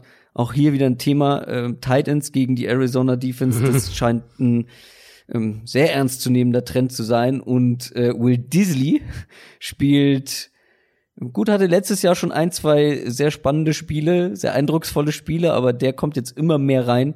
Will Disley ist auch hier wieder so ein Faktor. Der kann auch Ja. ähm, so eine Defense, also muss kein Mark Andrews sein, um gegen die Äh, nee, Cardinals Defense nee, ein gutes äh, Spiel zu haben. Da klingt's auch so, als würde Arizona versuchen, was umzustellen. Ähm, DJ Swearinger und auch die Linebacker bisher haben da halt in Coverage wirklich einfach riesige Probleme. Es klang jetzt so ein bisschen so, mh, also Kingsbury hat das angesprochen, dass es auch Überlegungen gibt, vielleicht die Safety-Rollen zu tauschen, damit eben Buda Baker primär die Titans übernimmt. Ich würde es auf jeden Fall versuchen, weil also viel schlechter als im Moment kann der Aspekt der Defense eigentlich nicht sein. Seahawks Offense vielleicht noch kurz für mich irgendwie so ein Zwischending. Also Brian Schottenheimer gibt Russell Wilson deutlich mehr First Down Passing Gelegenheiten, auch auch viele kurze Routes, kurze Passing Designs, um eben konstant positive Plays zu kreieren. Gleichzeitig sehen wir dann aber auch wieder, wie sie bei langen Second Downs am Run festhalten, wie die Play Designs oft nicht vernünftig funktionieren. Das ist irgendwie immer noch nicht so richtig, also nicht ansatzweise das, was ich von, von der Offense mit Russell Wilson eigentlich sehen will. Ähm, ich würde nicht ausschließen, dass Chris Carson jetzt nach dem erneuten Fumble irgendwann doch Och deutlicher Gott, Snaps ja. verliert an Rashad Penny.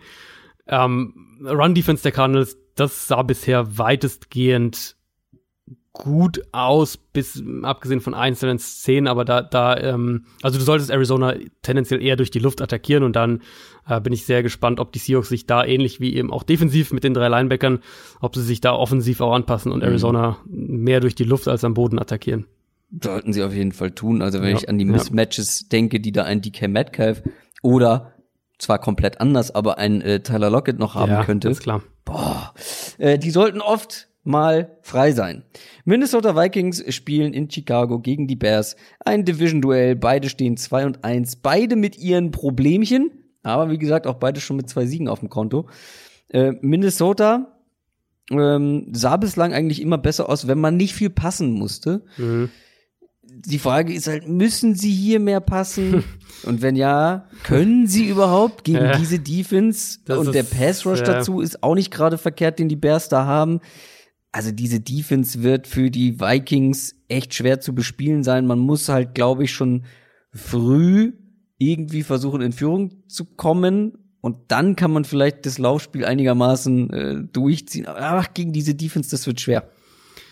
Das Monday Night Game war ja für die Bears jetzt in Washington im Prinzip die perfekte Blaupause. So, Ja. ja. nee, ich finde also vor allem die perfekte Blaupause dafür, wie Chicago Spiele gewinnen will und wie Ach sie, so, glaube ich, auch offensiv, ne, nur ja. Spiele gewinnen können, genau. Ähm, vor allem eben gegen unterlegene Teams. Also Redskins mit Case Keenum einfach glasklar unterlegen. Chicago setzt den permanent unter Druck, kreiert Turnover, punktet, glaube ich, sogar auch defensiv war der direkt am Anfang, war das ja, glaube ich, äh, sogar ein defensiver Touchdown. Oder auf jeden Fall dominiert defensiv komplett ähm, und gibt der Offense regelmäßig eben ein kurzes Feld, um dann auch zu punkten. Und das war das Thema in diesem Spiel. Trotzdem fand ich jetzt, dass Trubisky, abgesehen von dem wirklich fantastischen Touchdown-Pass zu Taylor Gabriel, ähm, dass Trubisky halt solide war, nicht mehr. Ähm, underneath Passing Game hat besser funktioniert. Der wichtige Punkt aber ist ja, dass sie mit dieser Formel, wenn man so will, äh, es ist ja eigentlich jetzt keine Formel, keine Blaupause so gesehen, weil man es nicht wirklich so einplanen kann, ähm, wirst du halt nicht viele Top-Teams schlagen. Das ist ja so ein bisschen der Punkt bei den Bears. Für das Spiel am Sonntag konkret ist es aber absolut denkbar, dass sie das Spiel auf ähnliche Art und Weise gewinnen, weil die Vikings Offensive Line gerade im Pass Rushing gehört wirklich zum, zum schlechtesten in der NFL und wenn, ähm, auch wenn ich die Patriots Defense in der Summe als Nummer eins in der NFL, seh- NFL sehe, rein auf den Pass Rush bezogen, äh, würde ich derzeit kein Team vor, vor die Bears setzen. Auffällig dabei ist, dass sie die Safeties immer noch sehr, sehr flexibel einsetzen, die Bears defensiv. Ähm, das war ja eines dieser Markenzeichen unter Vic Fangio, um eben auch schwer lesbar zu sein. Das haben sie beibehalten. Das heißt in der Summe, dass wir so eine klassische Formel eigentlich für so ein Kirk Cousins Meltdown-Spiel haben. Auswärts in der Division. Viel, viel, viel Pressure wird kommen durch die Defense. Du meinst so ein Case Keenum-Spiel? Ja, ja, so ein bisschen. Ähm, also alles andere als dass die, die Vikings enorme Probleme im Passspiel bekommen, würde mich wirklich überraschen. Und ich glaube nicht, dass sie das Spiel eben über ihr Run-Game gewinnen können. Ja, aber auf der anderen Seite muss dann auch die genau, Bears Offense gegen die äh, genau. Vikings Defense irgendwie performen. Also das klingt so ein bisschen nach einem sehr punktearmen Spiel. Mhm. Du hast es schon angedeutet, Trubisky sehr vorsichtig gespielt, ähm, wirkte so ein bisschen, als würde er zurückgehalten werden, also auch so ein bisschen eingesperrt werden, was aber den Bears insgesamt gut tut, weil ja, ja. man reduziert so ein bisschen die Fehleranfälligkeit. Trotzdem auch hier, du hast es auch gesagt, gute Pässe, schlechte Pässe waren mal wieder äh, beides irgendwie dabei. Ähm, es könnte so ein Duell sein, wo wirklich Kleinigkeiten und kleine Fehler vor ja. allem von den Quarterbacks äh, dann entscheiden können. Also Bears versuchen ja offensiv auch echt viel, gerade was die, die Running Backs im Passspiel mhm. angeht. Ähm, da Patterson auf einmal. Genau. Ähm, äh, auch, auch Terry Cohen, auch David Montgomery, aber so ein richtiges Rezept, finde ich, haben sie halt auch da noch nicht gefunden. Also ich brauche mehr Terry Cohen in der Best Ja, Offense. also gerade diese Rolle, die Terry Cohen letztes Jahr hatte, die, die mhm. fehlt irgendwie noch komplett. Ja. Ähm, und die Vikings, das muss man natürlich auch sagen, sind jetzt defensiv mit Sicherheit da kein Fallobst. Die werden, ähm, die werden denen auch Probleme bereiten. Ich glaube auch, dass die den Run in dem Spiel einigermaßen gut stoppen können und dann Trubisky, das Spiel eben umgekehrt auch in die Hände von Trubisky zwingen, so wie ich denke, dass die Bears das Spiel in die Hände von Kirk Cousins ähm, bekommen. Und ja, ich rechne auch mit einem Low-Scoring-Game, sehr, sehr defensiv geprägt und äh, das könnte irgendwie so ein 17, 16, so eine Sonne-Geschichte irgendwie werden. Und ich habe ja die Kampagne gestartet, äh, Hashtag Free Allen Robinson.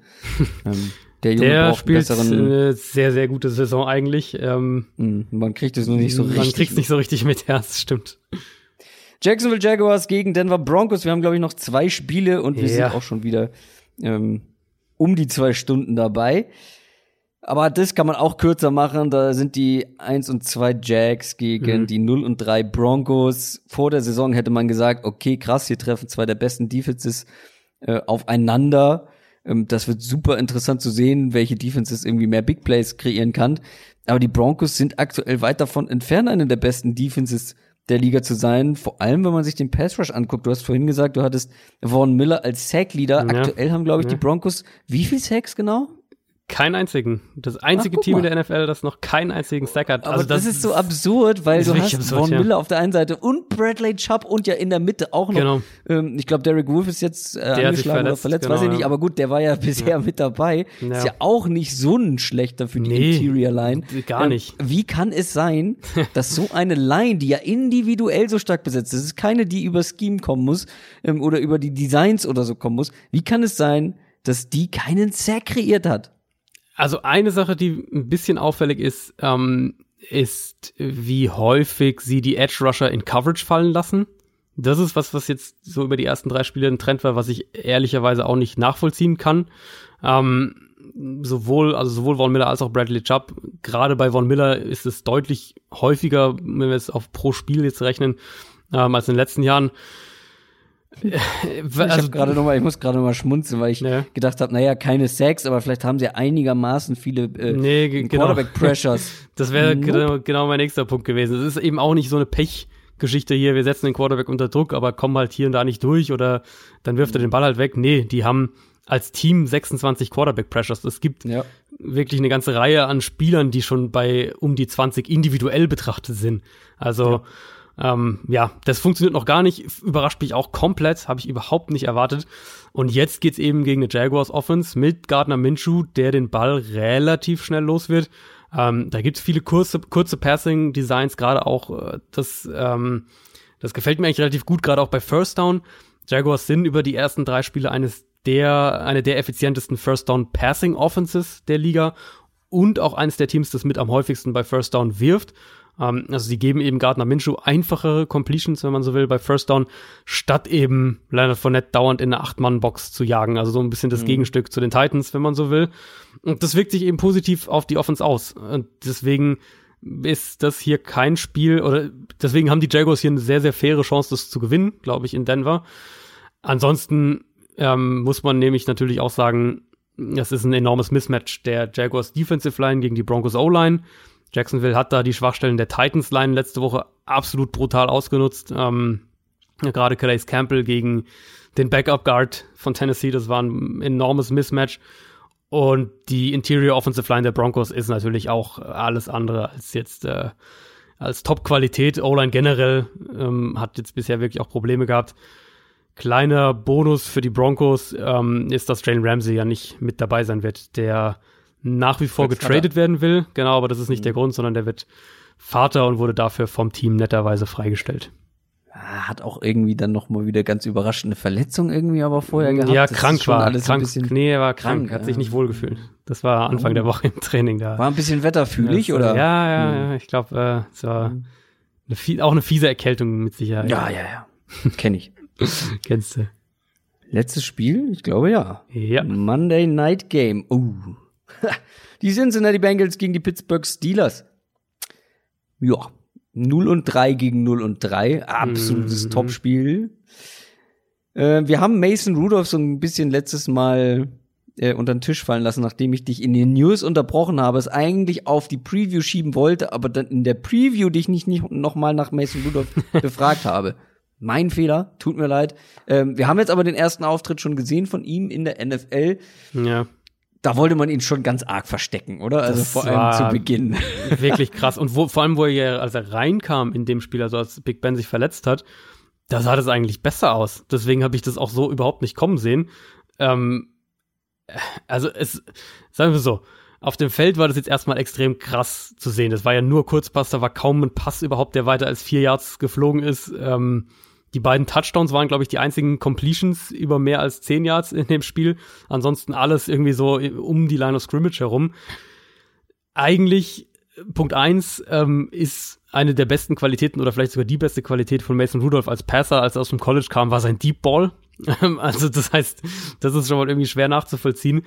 In dem Spiel jetzt konkret sollte es dann auch wirklich dein Gameplan sein, die Bengals Secondary zu attackieren. Ähm, ja, vor die ganze, ganz, also die ganze Secondary, die Linebacker, die haben ja alle ja. bisher massive Probleme und du kannst ja. ja mit Juju, mit Deontay Johnson auch, der ja jetzt wohl die Starter-Rolle von Dante Moncrief übernommen hat, da kannst du solche Defizite ja auch einfach attackieren eigentlich. Und ähm, da will ich wirklich noch mehr Plan, noch mehr Mut auch von den Steelers sehen.